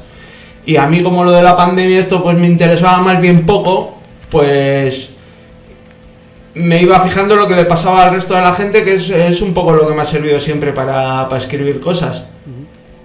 Y, y esta, esta vez es que, joder, lo que pasa que también se me, se me mezcla un poco esto, porque Miquel sí que me mandaba mogollón de riffs por WhatsApp y eso, a la, eh, que a la hora de componer eh, se, nota, se nota mucho más a Miquel en este disco. Pero claro, ya no sé si, si era porque estábamos en pandemia o qué hostias, porque tengo un, un poco los tiempos... Sí, yo creo que el tema de la pandemia al final nos ha pasado y que estábamos ahí esos tres meses que estuvimos encerrados en casa, que no podíamos eh, ir al local, que no podíamos Eso hacer sí. nada. Pues yo a veces cogía la guitarra, me ponía a grabar ideas y se las pasaba a Iñaki, pero le pasaba un melón, pero al de una hora me devolvía, una can- la- me devolvía esa melodía, esos riffs con letra. y, y la verdad es que bueno, pues Y luego, ¿qué más cosas han pasado en el grupo? Porque, claro, yo cada vez que venís, pues hay a veces eh, cambios en la banda, incorporaciones, ahora hay un teclista. ¿Cómo ha sido todo ese proceso de... Bueno, la- la- ya tenéis eh, a Miriam consolidada como batería, que también la presentábamos aquí en la última entrevista. ¿Cómo ha sido este proceso de reestructuración un poco de, de la banda y, y asentamiento, ¿no? De lo que es la actual formación, que es que ahora mismo sois un, sois un quinteto. ¿no? Sí. En la anterior entrevista también estuvo el teclista. A lo mejor- ah, ya vino el teclista que había sí, colaborado. Sí, Joder, sí, sí. pues tiene Está- mejor- le, acaba- le- le habíamos incorporado a los directos ya. Y.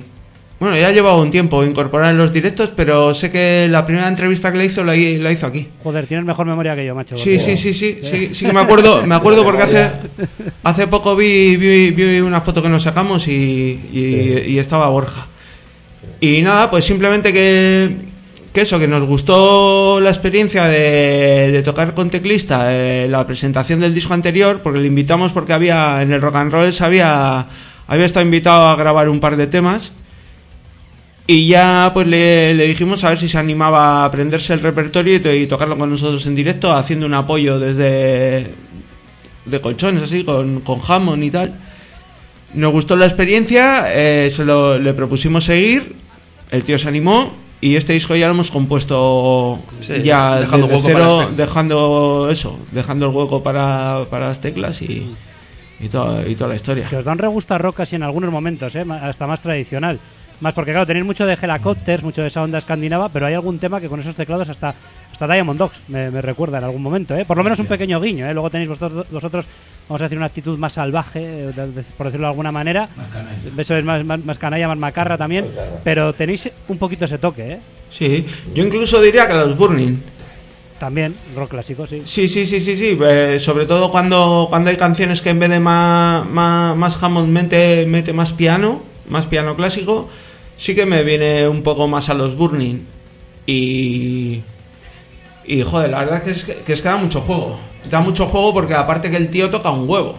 O sea, toca, toca la de Dios. El Mikel, el del estudio, se ha quedado flipado. Borja es músico. ¿Ves? los demás no. Los demás, como decían algunos otros, músicos, no, rockerillos solamente, ¿no? Sí, sí, sí. Joder, pero, a ver, pero cuando lleváis décadas siendo rockeros, yo creo que ya un poco el título de músico lo tenéis que tener también, ¿eh? Un poquito. Que aquí, lleváis, que aquí lleváis algunos. Pero el título solo.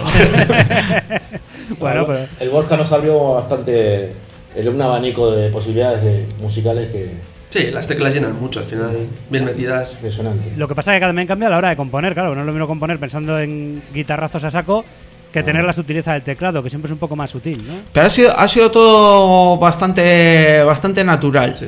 O sea, no es algo que nos haya costado de hay que dejar, no sé, salía así simplemente de manera natural. Sí que igual ahora tenemos que... Yo sí, lo que sí que he notado que igual eh, hay momentos de, silencio con las guitarras que antes igual dejábamos el acorde abierto y tal y cual, había pues eso, el típico acople y esto, que ahora sí que mola cortarlo para que destaque un poco más lo otro y tal, pero vamos, que han sido cuatro cosas. Nada más están esas dos guitarras que os ent- entendéis perfectamente, ¿no? Sí. Porque Mikel también estuvo en la época de BC Bombs, que como me falla mucho la memoria, ya a veces ni me acuerdo ya de cómo ha sido la historia de los grupos, ¿no? Pero recordemos que, que un poco eh, Turbofuckers, para la gente más despistada, pues surge un poco casi casi de lo que fue la disolución de BC Bombs y parte del espíritu eh, ha seguido aquí hasta el día de hoy. Sí, Sí. sí, pero al, al final eh, sigo siendo yo el que está adelante cantando y eso, y al final, pues quieras o no, Sí, se podía comparar que yo, yo no lo viví tanto con Suspenders, ¿no? ¿Fue tu primera banda o la anterior? eh? La, la segunda. La segunda, eh, ¿eh? sí. eh, claro, era otro rollo. Que, que lo he recuperado yo ahora con otra banda que tengo que se llama Shots. Y era así, pues un rollo más, más eso, más, más hoy. Bueno, un rollo más hoy no, era una banda de hoy. Hecha por skinheads para skinheads. Pero. Pero bueno, eh, siempre tuvimos, dentro de ese rollo, siempre tuvimos nuestro rollo igual un poco más rockero que el resto de las bandas, que igual en la época de los 90 hacia el 2000, mediados de los 90 hacia el 2000, tiró mucha peña hacia el rollo hardcore. Y nosotros siempre tuvimos ese toque igual más rockerillo. Igual, o sea que simplemente lo, lo que ha, ha habido habiendo durante los años hasta llegar hasta hoy es una evolución natural. Bueno, tú en concreto llevas siendo tú mismo toda la santa vida en esto de la música. Vamos a decirlo así, ¿no? Porque siempre ha sido por libre. Eh, siempre un poco a medio camino, siempre hablábamos de las etiquetas, de cómo, cómo catalogar a una banda como Turbofuckers, en su día BC Bombs. Al final, una cosa buena que tiene esto de, de la música, tal y como está, vamos a decir, el, el negocio inexistente prácticamente, porque muchas veces es hasta una ruina, lo cierto es que por lo menos sí que tenemos la libertad de hacer lo que nos da la gana. Y al final son ya, como digo, muchos años de carrera, dejando muchísimos discos y siempre con una sella, seña de identidad. Iñaki Six, eh, presente. Sí, bueno, he compuesto siempre en todas las bandas. O sea que, que yo que sé, que algo tiene que quedar, está claro. Bueno, y algo también aportan, ¿no? Los que están alrededor tuyo. Sí, sí, sí, sobre, sobre todo en, en este último disco, la mayoría de las ideas yo creo que son de Mikel. La idea principal, por lo menos, y a mí me ha venido de puta madre para no moverme siempre en el mismo terreno que me muevo yo, porque al final tú tienes ya una cadencia que, que igual tiendes sin quererlo a repetirte. Entonces que aporten ideas el resto es cojonudo. Había una canción también que mandó Pepe y eso, pero esa al final se quedó descartada porque no nos terminó de, de convencer. No, Pablo. Se le da una vuelta para el siguiente disco, ¿no? Bueno, ahí está. sí, Ahí, está. ahí- ahí está el nombre. Está, están grabadas, ¿eh? Y Sí. están grabadas, creo que lo único que faltaba era, eran los teclados y mezclarlas, que no se llegó a meter los teclados, pero esos temas ahí Hay están. que darle otra vuelta a las canciones. De todas maneras, ahí igual Iñaki y yo sí que pues nos comemos más la, más la cabeza a la hora de componer, pero llevamos el tema igual al 70% local y luego lo rematamos entre todos. Pepe tiene muy buenas ideas de coros, de parones, de tal. Chilo en su día también aportaba. Cuando preparamos el disco, bueno, pues, Y luego, y, luego, y luego también Flos, ¿eh? el productor. Sí. El productor que teníamos en Mala Muerte, que aunque este disco finalmente no lo hayamos hecho con él, sí que hay muchos arreglos que son ideas suyas. Ujú. Y la letra sigue siendo la misma filosofía de siempre, de no rayarle a la gente la cabeza y esto de la música es disfrutar, que es algo que también siempre habéis querido recalcar. Lo que pasa es que, claro, bueno, a veces Sí. se puede dar en algún tema algún giro, no sé. Sí, también hay, también hay mucha alguna canción que, que trata sobre, sobre problemas que ha tenido gente cercana a mí. Entonces, eh, yo qué sé, yo creo que hay de todo, sí, pero básicamente no, es, es lo que digo siempre, no, no voy a explicarte cómo funciona el mundo, para eso abre los ojos tú, míralo y opina por ti mismo, ¿no? Eh, En ese sentido que me comentas, Chica Destrucción, es un poco... Por ejemplo, sí. Porque, porque suena así como muy esto, pero la, la letra es cruda, ¿eh? Claro, Sí, sí, es cruda de cojones. es cruda, sí, Y más, y más cuando, cuando eso, cuando, cuando ha pasado en verdad, pero bueno, claro. son etapas de, de la vida de la gente y oye. Y bueno, el título del disco, Death Punk All Stars, como siempre habéis puesto títulos que, que chocan mucho según los escuchas. Y vuelve a ser así. Pero son cuatro palabras, ¿eh? No es un título ta- tan directo, pero sí que pega, pega fuerte. Sí, es que a- raíz de la pandemia este disco eh, justo lo íbamos a sacar cuando llevábamos cinco años como banda. Y el disco se iba a llamar, pues eso, íbamos a poner Turbofuckers con una V Sí, sí, de sí. 5, Ya sé que era el quinto trabajo, eh, cinco años como banda tal y cual, pero pues al pasar el tiempo, pues como no, la cosa pues no, no pudo ser, pues simplemente quedaba guay lo de Dead Punk All Stars y, y eso. O sea, que no hay vuelta de hoja, ¿no? Que cada uno luego que lo interprete como quiera. Tampoco tiene más historia. No, eh, me acuerdo que igual a, a raíz de, de Negra Calavera, porque Lucifer dicen que son lo- los reyes del rock, Negra Calavera decían que eran los nuevos reyes de los nuevos reyes del rock. Digo, pues nosotros somos las, la- las All Stars del, Dead Pu- del Dead Punk. ya toma por culo. Siempre hay que buscar una vuelta de hoja, una subetiqueta, ¿eh? Aunque Siempre digamos, hay. Aunque digamos que las, las raíces vuestras son Escandinavia y demás, Sí. pero sí que es verdad que luego el hecho de también cantar en castellano y demás os da como un toque también particular, que también es bueno, ¿eh?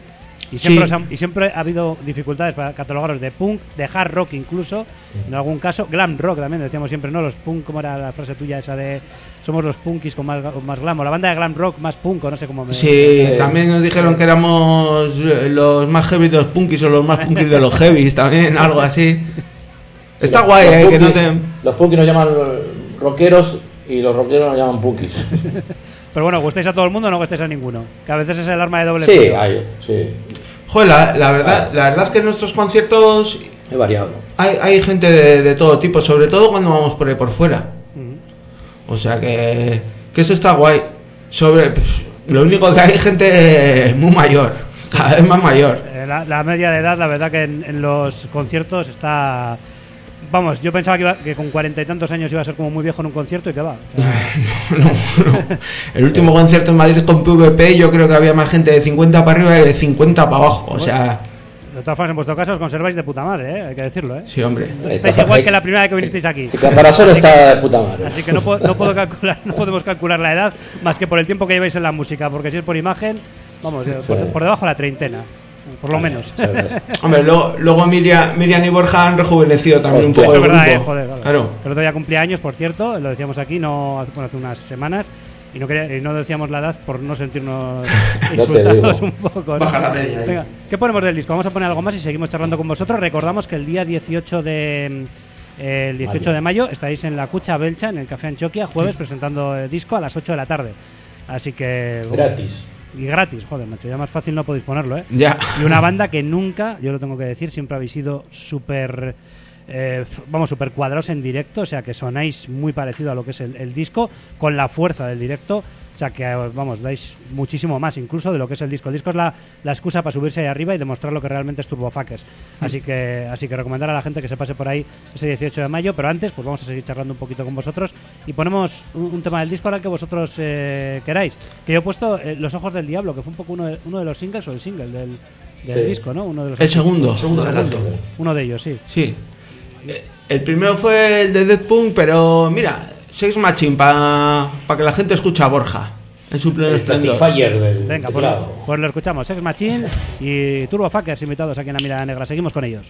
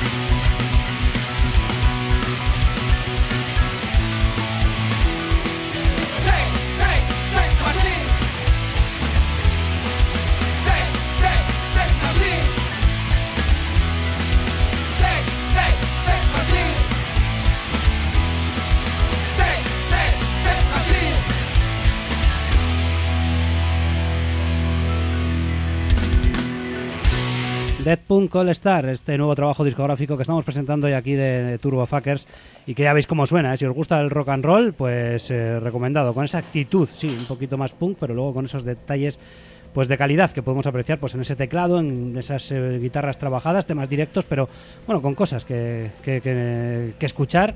Eh, para que bueno para que sea un disco no que, que se pueda escuchar y no que sea de usar y tirar no Eh, que, que son canciones a perdurar no al fin y al cabo porque a veces este tipo de música es como va les gustas al primer porque es verdad que entran muy de primeras pero que tienen trabajo vamos Sí, hombre, joder. Sí, la, la verdad es que, que es un disco que, que, joder, que se ha mirado. Hemos tenido tiempo además para ello. O sea, y ya te digo, y ha habido descartes y eso, vamos, que hemos sido exigentes en lo que iba a entrar. Porque nosotros somos una banda que si sacamos un disco lo vamos a tocar entero en directo. y, y llevábamos un directo que funcionaba muy bien, entonces eh, teníamos que mirar muy guay qué canciones íbamos a sacar para meter las nuevas porque son muchos temas. Y eso. Sí, Le- luego lo que en un principio parecía que era un, bueno, como un paso atrás, porque al final empezamos a grabar el disco con Flor, lo dejamos de grabar por varios motivos y nos ayudó como de premaqueta para luego hacer limpieza y cuando ya grabamos ya definitivo, yo creo que eso nos ayudó mu- muchísimo. Y descar- Acabar bien los descar- temas. descartamos canciones para- porque no somos una banda de, de poner canciones para rellenar el disco. Preferimos que, que estén- sean todos hits. sí son siete temas realmente y una intro. Sí, Eh, eso es. Pero que Eso busca es. la intensidad también que transmite vuestra música, vamos. O sea, o sea que sois un, grupo intenso en todo, en todo momento. La, la intro, por cierto, me gusta que haya trabajos con intro y lo pregunto mucho últimamente porque en estos tiempos en los que se escuchan canciones sueltas, de repente poner una intro es como si dijeras, bueno, es un disco completo. O sea, hay algo que, que va unido al disco, ¿no? Que decir, es decir, no se trata solo de escuchar los temas sueltos, sino que hay un inicio, ¿no? Hay algo que te atrapa. ¿Tiene alguna historia especial o...? Tiene, tiene. Pues, eh, pues una, una vez en, en León, eh, en una prueba de sonido, empezamos, se le enseñé a Miquel, empezamos a tocarla así. Y pues con, lo- con el tema de los descartes y tal, pues eh, nos acordamos de, oye, aquello no sé qué, porque encima el tío me pilló la idea, porque aunque no sea así, es eh, una versión de, de que hace Señor Negro, o Señor No, de que se, la canción se llama My Pal, del grupo Good, eh, unos eh, australianos. Y el tío de, de León me la, me la pilló y tal igual ahí, porque la idea es, es parecida, aunque no tiene nada que ver, pero bueno. Eh, Sí, es como y- un bucle, ¿no? De un riff. Eso es. Y molaba esa idea y pues no sabíamos si hacer una canción, no sé qué, y, y surgió la idea de, joder, si metemos una intro eh, y tiramos de ahí, vimos que quedaba guay y nada, y para adelante. Y y vosotros seguís entendiendo que tiene que haber un álbum como tal, ¿no? De canciones que pertenezcan a una época completa, que tengan su propia aura, que lo distinga de otros trabajos discográficos en general, ¿no? También. Sí, de ahí que no lo sacáramos con el anterior eh, grabado por Chilo. Pues ya Miriam ya año y medio así en la banda, pues No tenía sentido. como que no tenía sentido sacar un con un batería anterior. Sí. Sí, y luego para defender en directo ya lo iba a notar más suyo en los temas. Eso es. Y Da también, su personalidad. también hay una colaboración, por cierto, la de Sensei Super Alpha, en, en, en Donde Nada Importa. Hablándonos un poco de cómo surge. Que yo no he seguido mucho a este chico, creo que tiene tres discos, ¿no? Eh, eh, bueno, es una, es una banda, pero es su, es su banda, la banda de Sensei, vamos, o sea. Y tiene tres discos y, vamos, he leído maravillas sobre, sobre, sobre él. Sí, eh, pues ese. Pues la verdad que lo conocimos de, de amigos en común en redes sociales y cosas de esas. Comentaba muchas cosas. Y un día se pasó a vernos en directo, ya nos conocimos. Resulta que vive ahí al lado en mi barrio también. Y, y nada, un tío muy majete. Y, nos Y que canta brutal también. Sí, canta de la hostia. Y nos escribió un mensaje, oye, guau, pues si necesitáis que pasar a- me puedo pasar a echar unos coros, si necesitáis algo, no sé qué me decís. Y les dije a esto, digo, joder, pues hay un par de temas que, que para el registro de voz de, de, de Sensei, digo, vendrían de puta madre, se los pasé. Digo, ni coros ni hostias, cántate un tema conmigo, no sé qué, elige el que quieras. Y eligió este porque dijo que se sentía más reflejado en él. Y nada, vino y la clavó en nada, en 15 minutos, una cosa así.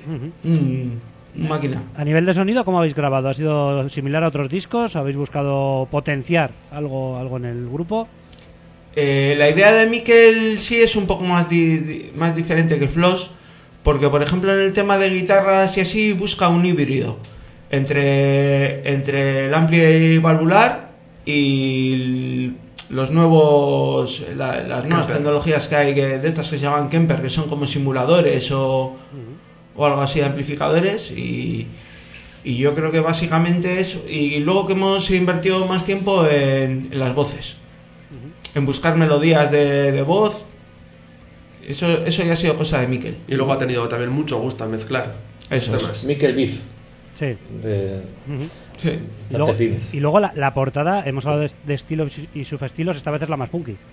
¿No? Porque esta vez tú ves, tú ves la portada y vamos, es evidente, ¿no? La referencia, la imagen y como que, que da una imagen más, más punk eh, lo que es la portada que los anteriores discos, tal vez, ¿no? Sí, igual es el disco menos punk de todos. Y, es- y encima es al revés, igual es el menos punk. Sí, pero, pero la portada, al haberla, al haberla hecho Miriam, eh, pues ella al final, joder, pues tiene 23 años y todavía lleva demasiado...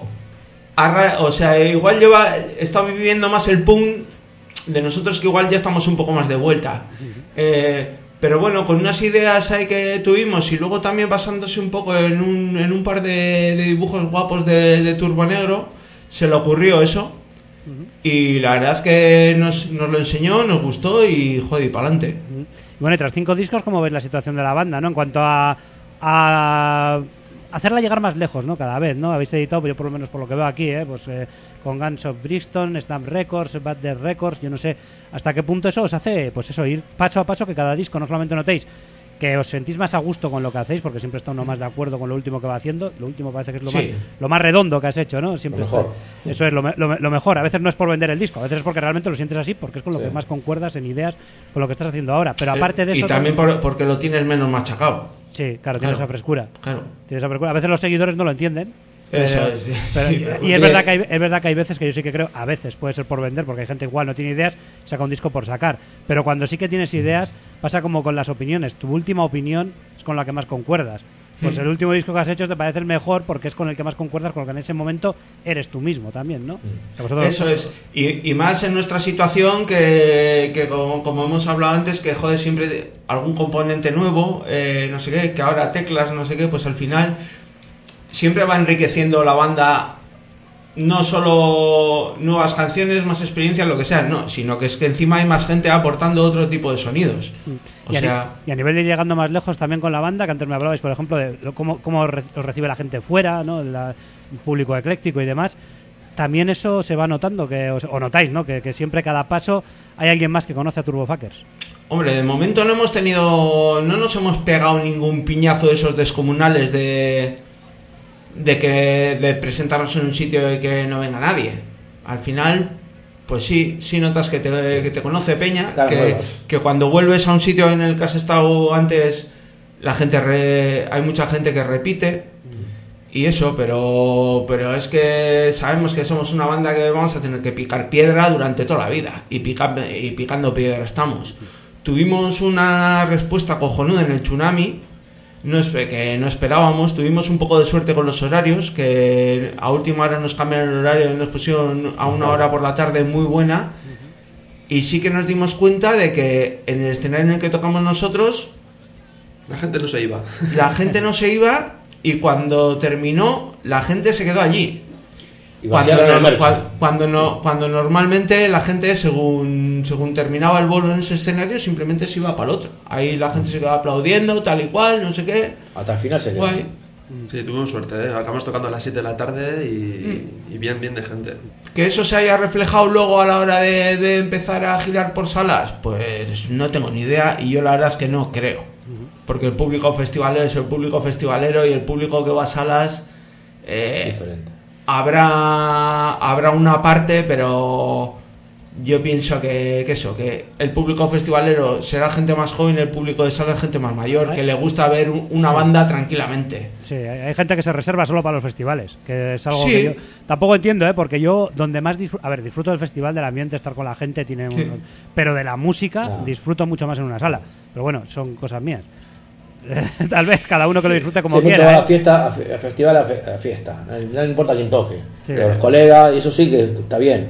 Pero disfrutar la música, Eso es. una el sala. rollo ese de ver en una sala pequeña una banda guapa, eso Todo, no te lo quita nadie. todo tiene su punto, pero para mí como una sala de conciertos para disfrutar de ver a un palmo de tus narices como está tocando un tío, Eso es. eh, ver los gestos realmente del, del músico que está encima del escenario, que en un festival tienes que andar mirando las pantallas, salvo que te hayas puesto en primera fila y ni eso, porque fíjate dónde, Aparte- está, dónde está la valla y Tortícolis tal. Aparte, aparte que si la banda que quieres ver te gusta mucho, normalmente en una sala te va a dar un concierto más, más, más largo en duración, que no en un festival que está el tiempo está acotado.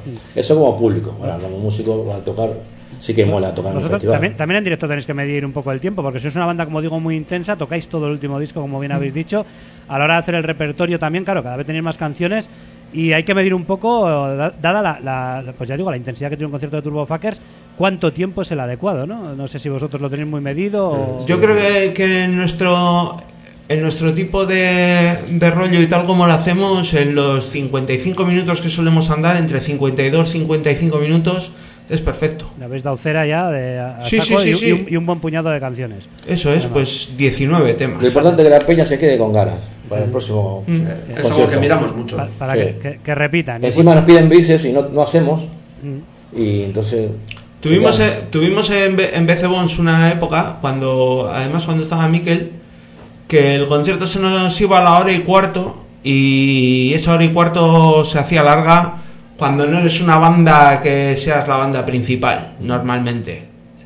eh, siempre eres una banda que toca con otra de colegas, no sé qué, que estás al mismo nivel, no sé qué, igual una hora y cuarto se iba demasiado largo. Entonces, siempre era mejor tirar un poco más hacia, hacia menos tiempo y dejar a la peña con las ganas que, que no, eso, que no pasarte. Y lo, lo de no hacer bises es por la filosofía de un grupo de rock auténtico como vosotros, de no engañar a nadie, porque los bises todos sabemos que es un engaño. Sabemos que la banda va a volver, la banda va a volver siempre, y vosotros no, no queréis hacerlos. No hay, no hay bises. Para eso hay otras bandas que lo hagan. No sé. Eh, no, pero, pero por ejemplo sí que dimos un concierto muy, muy, muy, muy bueno en León, la última vez que estuvimos, y, con, y ahí sí nos dio pena no, no haber tenido unos bises, porque la noche la gente estaba entregadísima, eh, casi estuvimos a punto de llenar, y, o sea, bueno, de llenar, de sold out, que le llamara a la gente. bueno, sí. Pero la peña estaba súper animada, tío. Pero de los mejores conciertos que recuerdo de- con Turbofuckers. Y entonces sí que nos dio nos dio pena no tener unos bises. Y como lo, lo que no- sí que no íbamos a hacer es repetir canciones. Lo, lo que pasa que si hubierais vuelto hubiera sido también por autenticidad, porque el cuerpo os lo pedía, no porque estaba planeado. Sí, Claro, sí, sí, esa sí. es la diferencia. O sea que igual ahora sí que estamos, estamos pensando en, en guardar alguna cosilla en la recámara por lo que pueda pasar. Pero se tiene que. Se, ti- se tiene que dar eso, tío, Dar que eso. sea, que sea el momento ese que, que Que veas tiene- que merece la pena seguir, no salir por salir. El punto que de ebullición. El punto de ebullición. Eso es, que sea todo. Que sea de verdad. De verdad. Que lo eso pide es. la situación. si no- Es- es- Eso es. Porque si has tocado lo que lo que no, lo que no hayas convencido a la gente en 55 minutos no lo vas a, conven- a convencer Claro. con tres bises. Eso Yo que creo salen, que salen a- se van al camerino, hacen tiempo, a esperar a ver si la gente reacciona. No. Claro. Se tiene que dar. Y si la gente no reacciona salen igual. Sí, Claro. sí, es verdad. Es verdad, es verdad. No, no, no. Ya, ya no es creíble, desde Claro. luego. En la mayoría de las ocasiones no es creíble.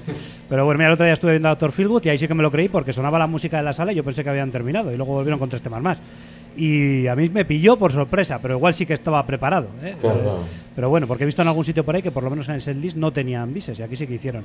Me dejaron con la duda, pero en la mayoría de las ocasiones, vamos, estás Sí, ahí, sí. venga, que se vengan estos pesados ya, que que ya sabemos que van a volver. Bueno, pues Turbofuckers en directo el 18 de mayo, como decimos, hoy aquí en la radio presentando este trabajo discográfico, Death eh, Punk eh, All Stars. Y por mi parte, pues, pues poco más, que os agradezco mucho que hayáis venido por aquí a presentar el, el disco, que para mí siempre es un auténtico placer y que las puertas siempre las tendréis abiertas. Y luego, pues bueno, uno pondrá lo mejor de sí mismo para intentar estar a la altura que merecéis bandas con este trayecto, tanto lo que es eh, Turbofuckers como vosotros en otras formaciones. Y nada más, si me deja algo fuera de la entrevista que queréis añadir, lo podéis añadir para terminar. Pues nada, eh, también recordar que la semana que viene estamos en Legazpi, el día 12, Lo había en, visto por ahí, sí. en el Caribe Sarra, que el año pasado también fue el fin de antes de tocar en el Anchoqui y estuvo todo muy guay, o sea que vamos a repetir la, la fórmula. Eh, Simplemente ha salido así, ¿eh? que no somos unos, unos, unos supersticiosos ni nada de eso ahí. Y nada, tío, pues que te agradecemos mucho que nos vuelvas a llamar eh, para contar aquí nuestra mierda. y, y eso, que esperamos a toda la peña el día 18 en Cuchabecha, que, que no creo que, que salgan descontentos. Desde luego que no. si Y cruzar los dedos nosotros- que, que, a ver, por, por suerte nos llegan los vinilos para esa fecha. Ajá. Ya, y que podemos esa, contar con eso.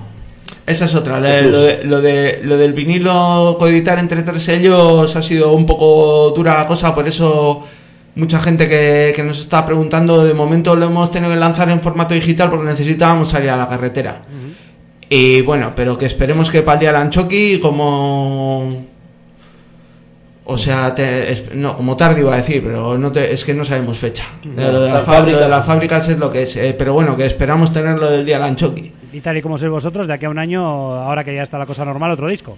Porque lleváis ese ritmo de disco por año prácticamente. A ver, a ver, este disco hay que, Hay que exprimirlo un poco, ¿no? hay que exprimirlo bien, que, que mola mucho el repertorio y... Sí, yo creo que es un disco además que va a envejecer bien. Sí. Sí, señor. Pues vamos a exprimirlo aquí ahora poniendo otro tema más, el que me digáis. Y con ello cerramos la entrevista.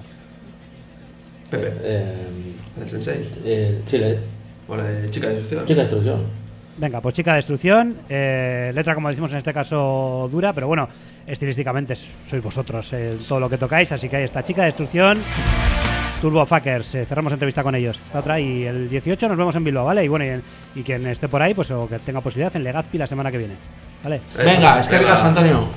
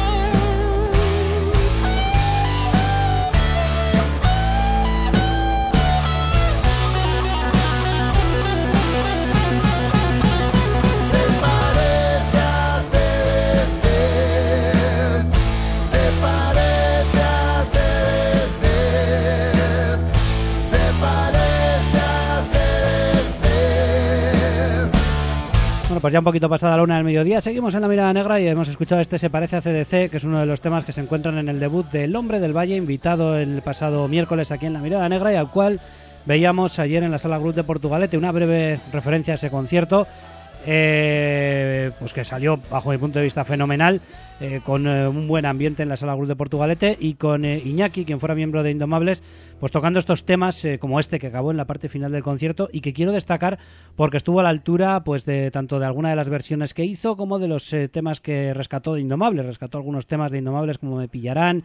Bueno, Bourbon sin hielo lo rescató, pero ya está aquí en el disco regrabado con esta esencia más sureña que por lo menos en este primer disco ha llevado eh, el, hombre el hombre del valle Eh, y, luego mi sombra la muerte y mi puta mala suerte que también estuvo en ese repertorio rescatados de aquel eh, trabajo de Indomables. Estuvieron también las versiones de Howlon Blues eh, con, y de Have You Ever Seen the Rain que realizó con su prima, con, con Nora, que colaboró en el concierto, como nos anticipó aquí en, en, eh, en el programa la semana pasada. Y además eh, también tuvo unos eh, bises eh, un poco improvisados, porque realmente él tenía el repertorio que tenía.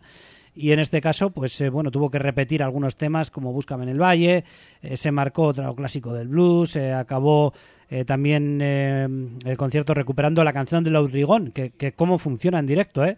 con esos 72 nombres de diferentes localidades, de diferentes lugares.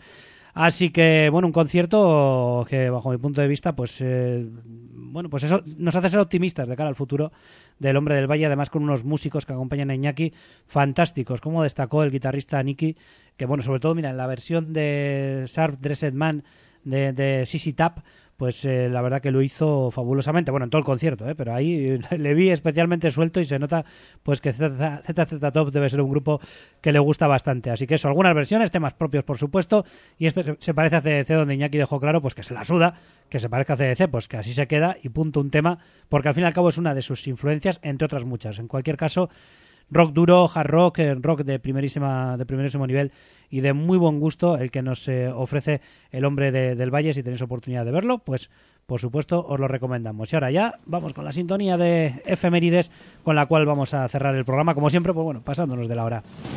Ocurrir, bueno, como siempre o casi siempre.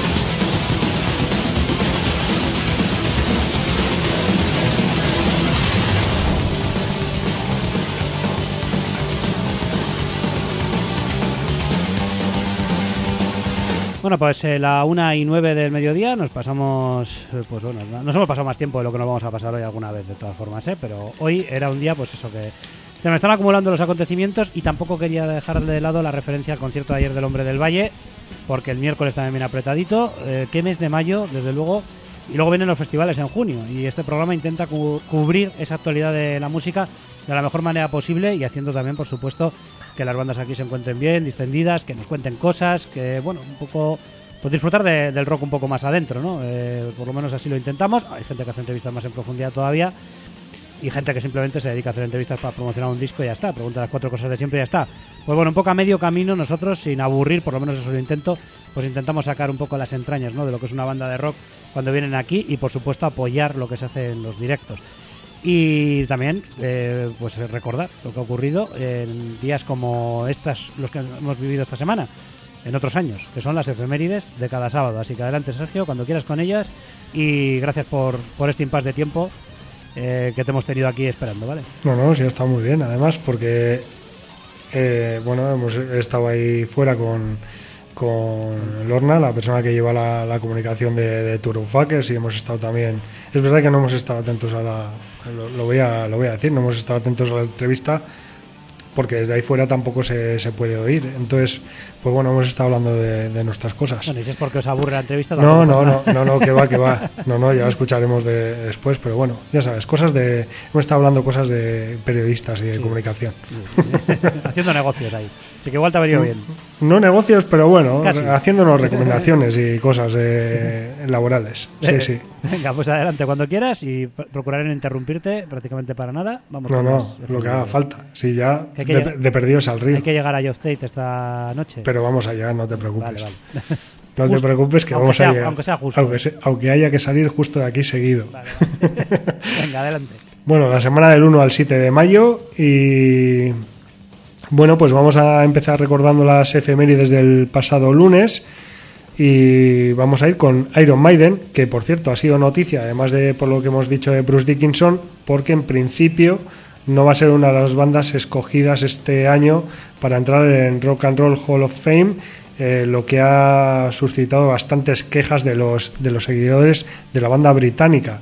Y atención porque los eh, bueno quienes llevan las riendas de, de- del Hall of Fame del bueno del Salón del Rock eh, han dicho que bueno esperaos un poquito que la última palabra todavía no está dicha. En cualquier caso, iba con las efemérides. El 1 de mayo de 1976, Iron Maiden eh, tocaba por primera vez en eh, Londres, en el St. Nicholas Hall en Poplar, en, en la capital británica. También en 1991, un 1 de mayo, debutaba Meshuga con el álbum Contradictions Collapse.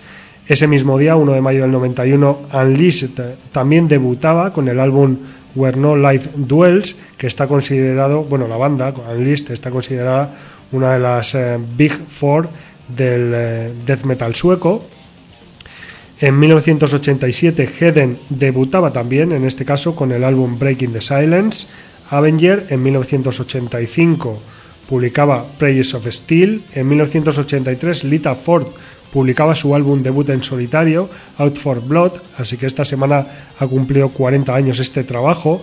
Y Rush lanzó, la banda canadiense lanzó Snakes and Arrows el 1 de mayo de 2007, hace ya 16 años.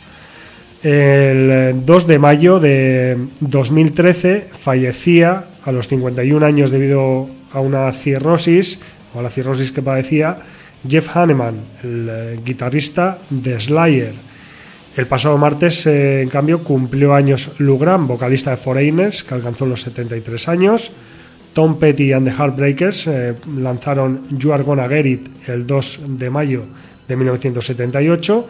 En 1982 publicaba Rory Gallagher su álbum Jinx y New Order lanzaba Power, Corruption and Lies en 1983. Pasamos al eh, 3 de mayo y en 1972, un 3 de mayo de 1972, fallecía Les Harvey, guitarrista de Stone the Crows, electrocutado al tocar su micrófono, el cual no tenía toma de tierra, durante un concierto lluvioso.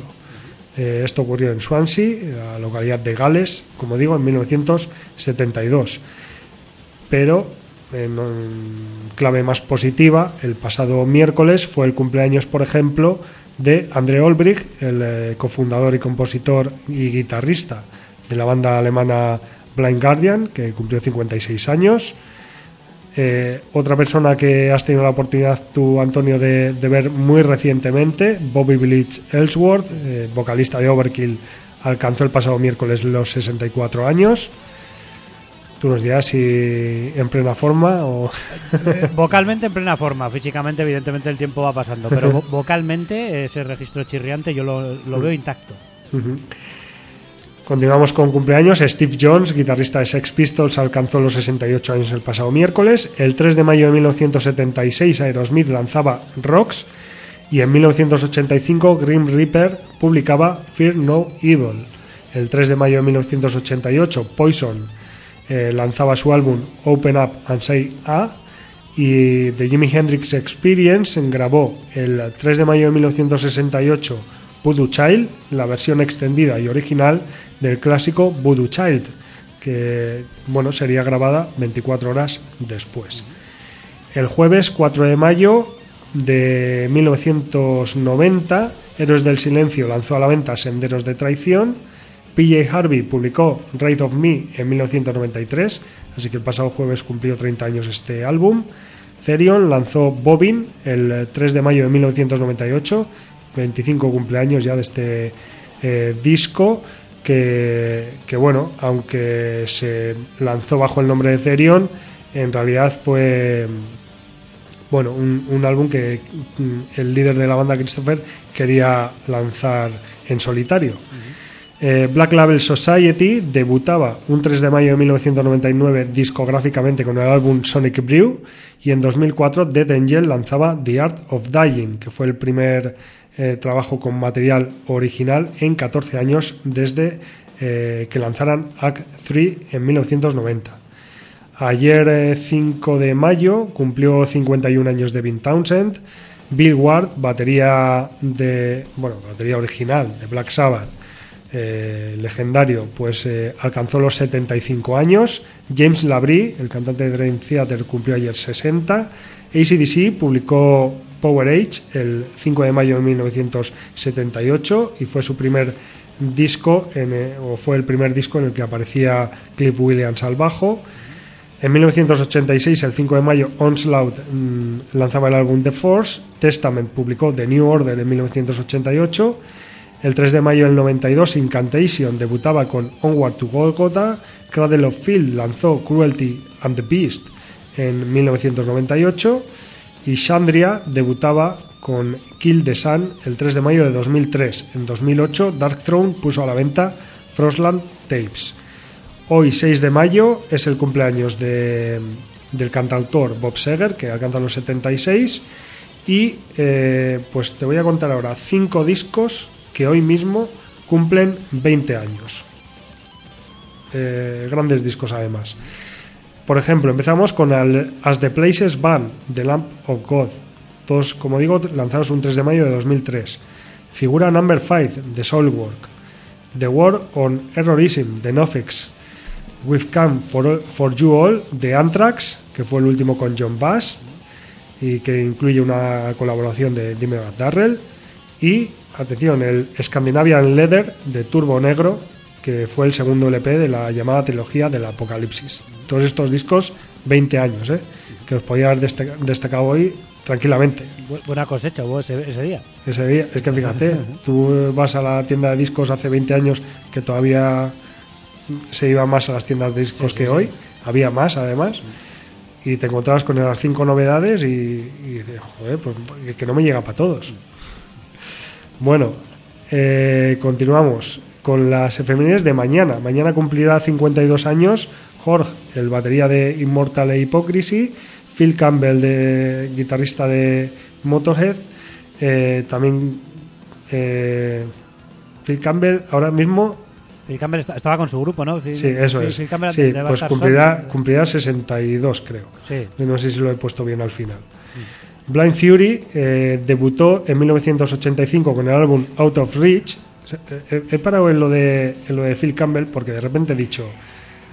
¿Ha muerto Phil Campbell o no? Con, con todos los de Motorhead, con todos los de Motorhead que, No, que no, han no, fallecido, no, de repente me ha, me ha venido ahí. Estaba- no, recuerdo si el nombre era así, Phil Campbell and the Bastard Sí, sí, o algo, algo eso así. es, sí, sí, eso es. Eh, pues como decía, Blind Fury debutaba en 1985 con Out of Reach y es una banda formada en Londres por miembros de Angel Witch, incluido Kevin Hayborn y el vocalista Lou Taylor. Sodom debutó el 7 de mayo de 1986 con Obsessed by Cruelty. At the, At the Gates puso a la venta With Fear, I Kiss the Burning Darkness el, 3 de el 7 de mayo perdón, de 1993.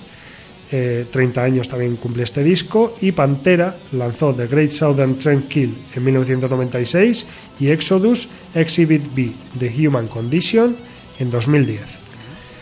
Y bueno, dicho todo esto, y fíjate que ha habido un montón de discos que han cumplido 20, 25 o 30 años y que podíamos haber destacado, incluso 40 años el álbum debut de Lita Ford, pues me quedo con un, con un trabajo que esta semana ha cumplido 35 años y que nos viene muy bien para, para comentar la actualidad de hoy. Ya lo has, lo has eh, adelantado tú un poco antes, que vamos a ir a, ver a Job Tate eh, esta, esta noche en, en Bilbao, en la sala Stage Live, y precisamente eh, Geoff Tate es uno de los protagonistas principales del disco que vamos a destacar esta semana y que salió a la venta el 3 de mayo de, 2000, de, perdón, de 1988. 35 años cumple una obra maestra como Operation Mindcrime, que poco más hay que decir.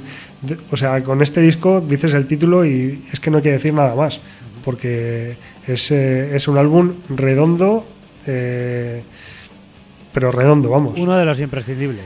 de los imprescindibles, imprescindibles del rock y del metal de, de toda la historia. Eh, mm, como digo, fue editado en 1988 por EMI, eh, Manhattan, un álbum conceptual narrativo que tuvo eh, ya una excelente crítica masiva desde el principio, como no podía ser de otra manera. En otras ocasiones hablamos de, esos discos que al principio son incomprendidos, pero que con el tiempo eh, sí van alcanzando ese ese estatus que merecen. Con Operation Mindcrime eso ocurrió desde el principio y hoy en día sigue teniendo la misma repercusión o más que, que entonces. De hecho, el propio Geoff Tate eh, hace cinco años hizo la gira 30 aniversario del Operation Mindcrime, a la que tuvimos la suerte de, de poder, de poder presenciar en directo en, en la sala Tung de Irún en, en diciembre de 2018. Y que fue eh, por mi parte iba con reticencias por ver que nos íbamos a encontrar allí y, y bueno pues eh, vimos a un Geoff Tate en, en un gran estado de forma también Buen estado de forma, sí. A ver, a ver si hoy lo vemos Eh, también así. espe- esperemos que, que lo haya mantenido en estos, en estos cinco años. Eh, siguiendo hablando de, de Operation Mindcrime, pues eh, la historia del disco gira alrededor de un drogadicto que es eh, drogado para asesinar en nombre de un movimiento contestatario. Y bueno, pues este drogadicto está atrapado entre su lealtad a la causa y su, ama, y su amor por una prostituta devenida monja. eh, que bueno, pues eh, ahí, ahí está un poco toda, toda la historia, ¿no? Toda la trama de, de los, eh, todos los temas que incluye el trabajo, que son 15 en total, si no recuerdo mal con los interludios, y demás, pero que no sobra ninguno. Hay en otros que dices, bueno, esto aquí no sé si, bueno, el artista ha de- ha decidido que, que tiene que ir, pero bueno, igual no te encaja demasiado. Eh, los 15 de, del Operation Mindcrime, ninguno desencaja. Esto va Desentona, mejor Uno dicho. de los discos, si, si hay algo per- algún disco perfecto, eh, si no es este, no hay ninguno. Mm. De hecho, de hecho eh, en su momento ya se le puso a la altura de, de discos conceptuales como The Wall de Pink Floyd o Tommy de The Who, y desde luego está es- en esa liga, si no incluso más arriba. Eh, por lo menos vamos a dejarlo ahí, en esa, en Sí, esa sí, misma porque- altura, sí, ¿no? claro. Porque los otros dos tampoco. Es que, claro, Hombre, a mí, a mí si me vas a elegir entre los tres, yo me quedo con este. Sí, sí. Porque es una pero, pero también por la época en la que se Y por gusto personal. Gusto personal y porque me marcó muchísimo en aquel momento, porque yo este es uno de esos discos que siempre diré, yo lo escuché de niño.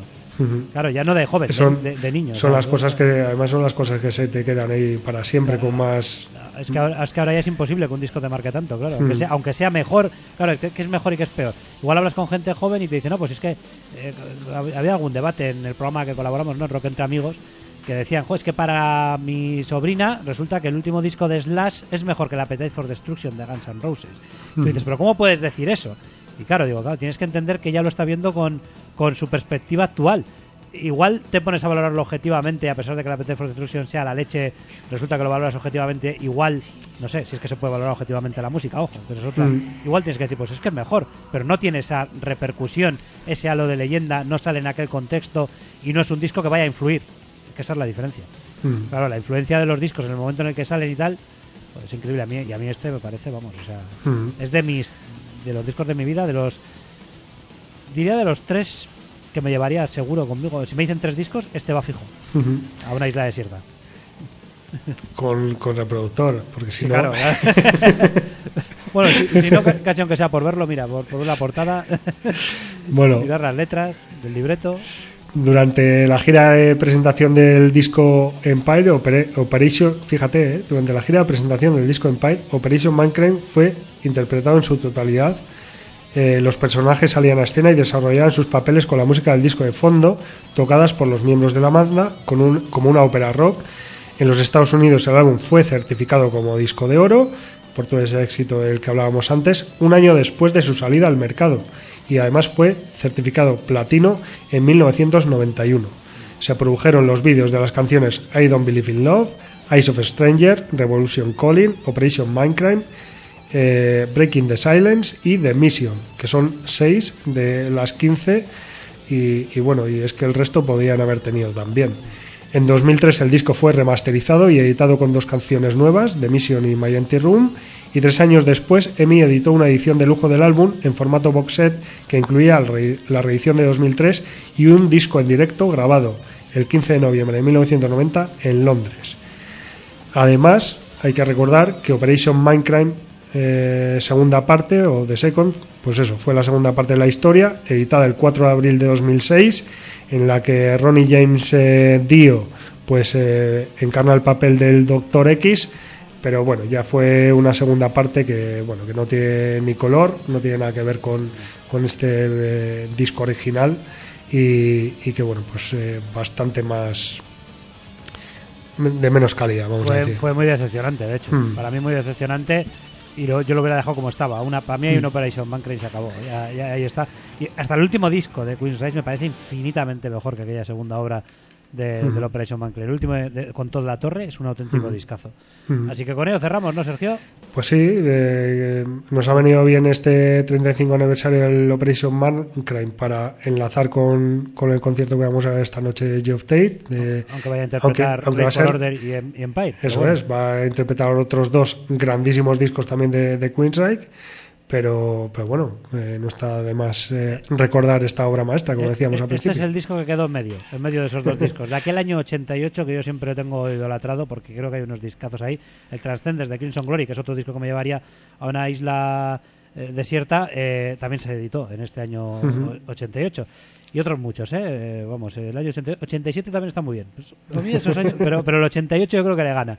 Bueno, pues vamos a, a poner Stage of Stranger, con el cual cerramos este programa, una auténtica joya dentro de la historia de la música que nos gusta. Este trabajo de, de, de- o sea, de Operation Mancrain, de Queen's Rage, este Operation Mancrain del 88. Gracias, Sergio. El sábado que viene, si todo va bien, pues bueno, pues estarás por aquí y como siempre, ya sabes, el sábado está reservado a ti. Luego ya veremos cómo, cómo cuadramos, ¿vale? Pero que te esperamos por aquí. Vale, Agur. Y augura a nuestra audiencia. Hasta otra.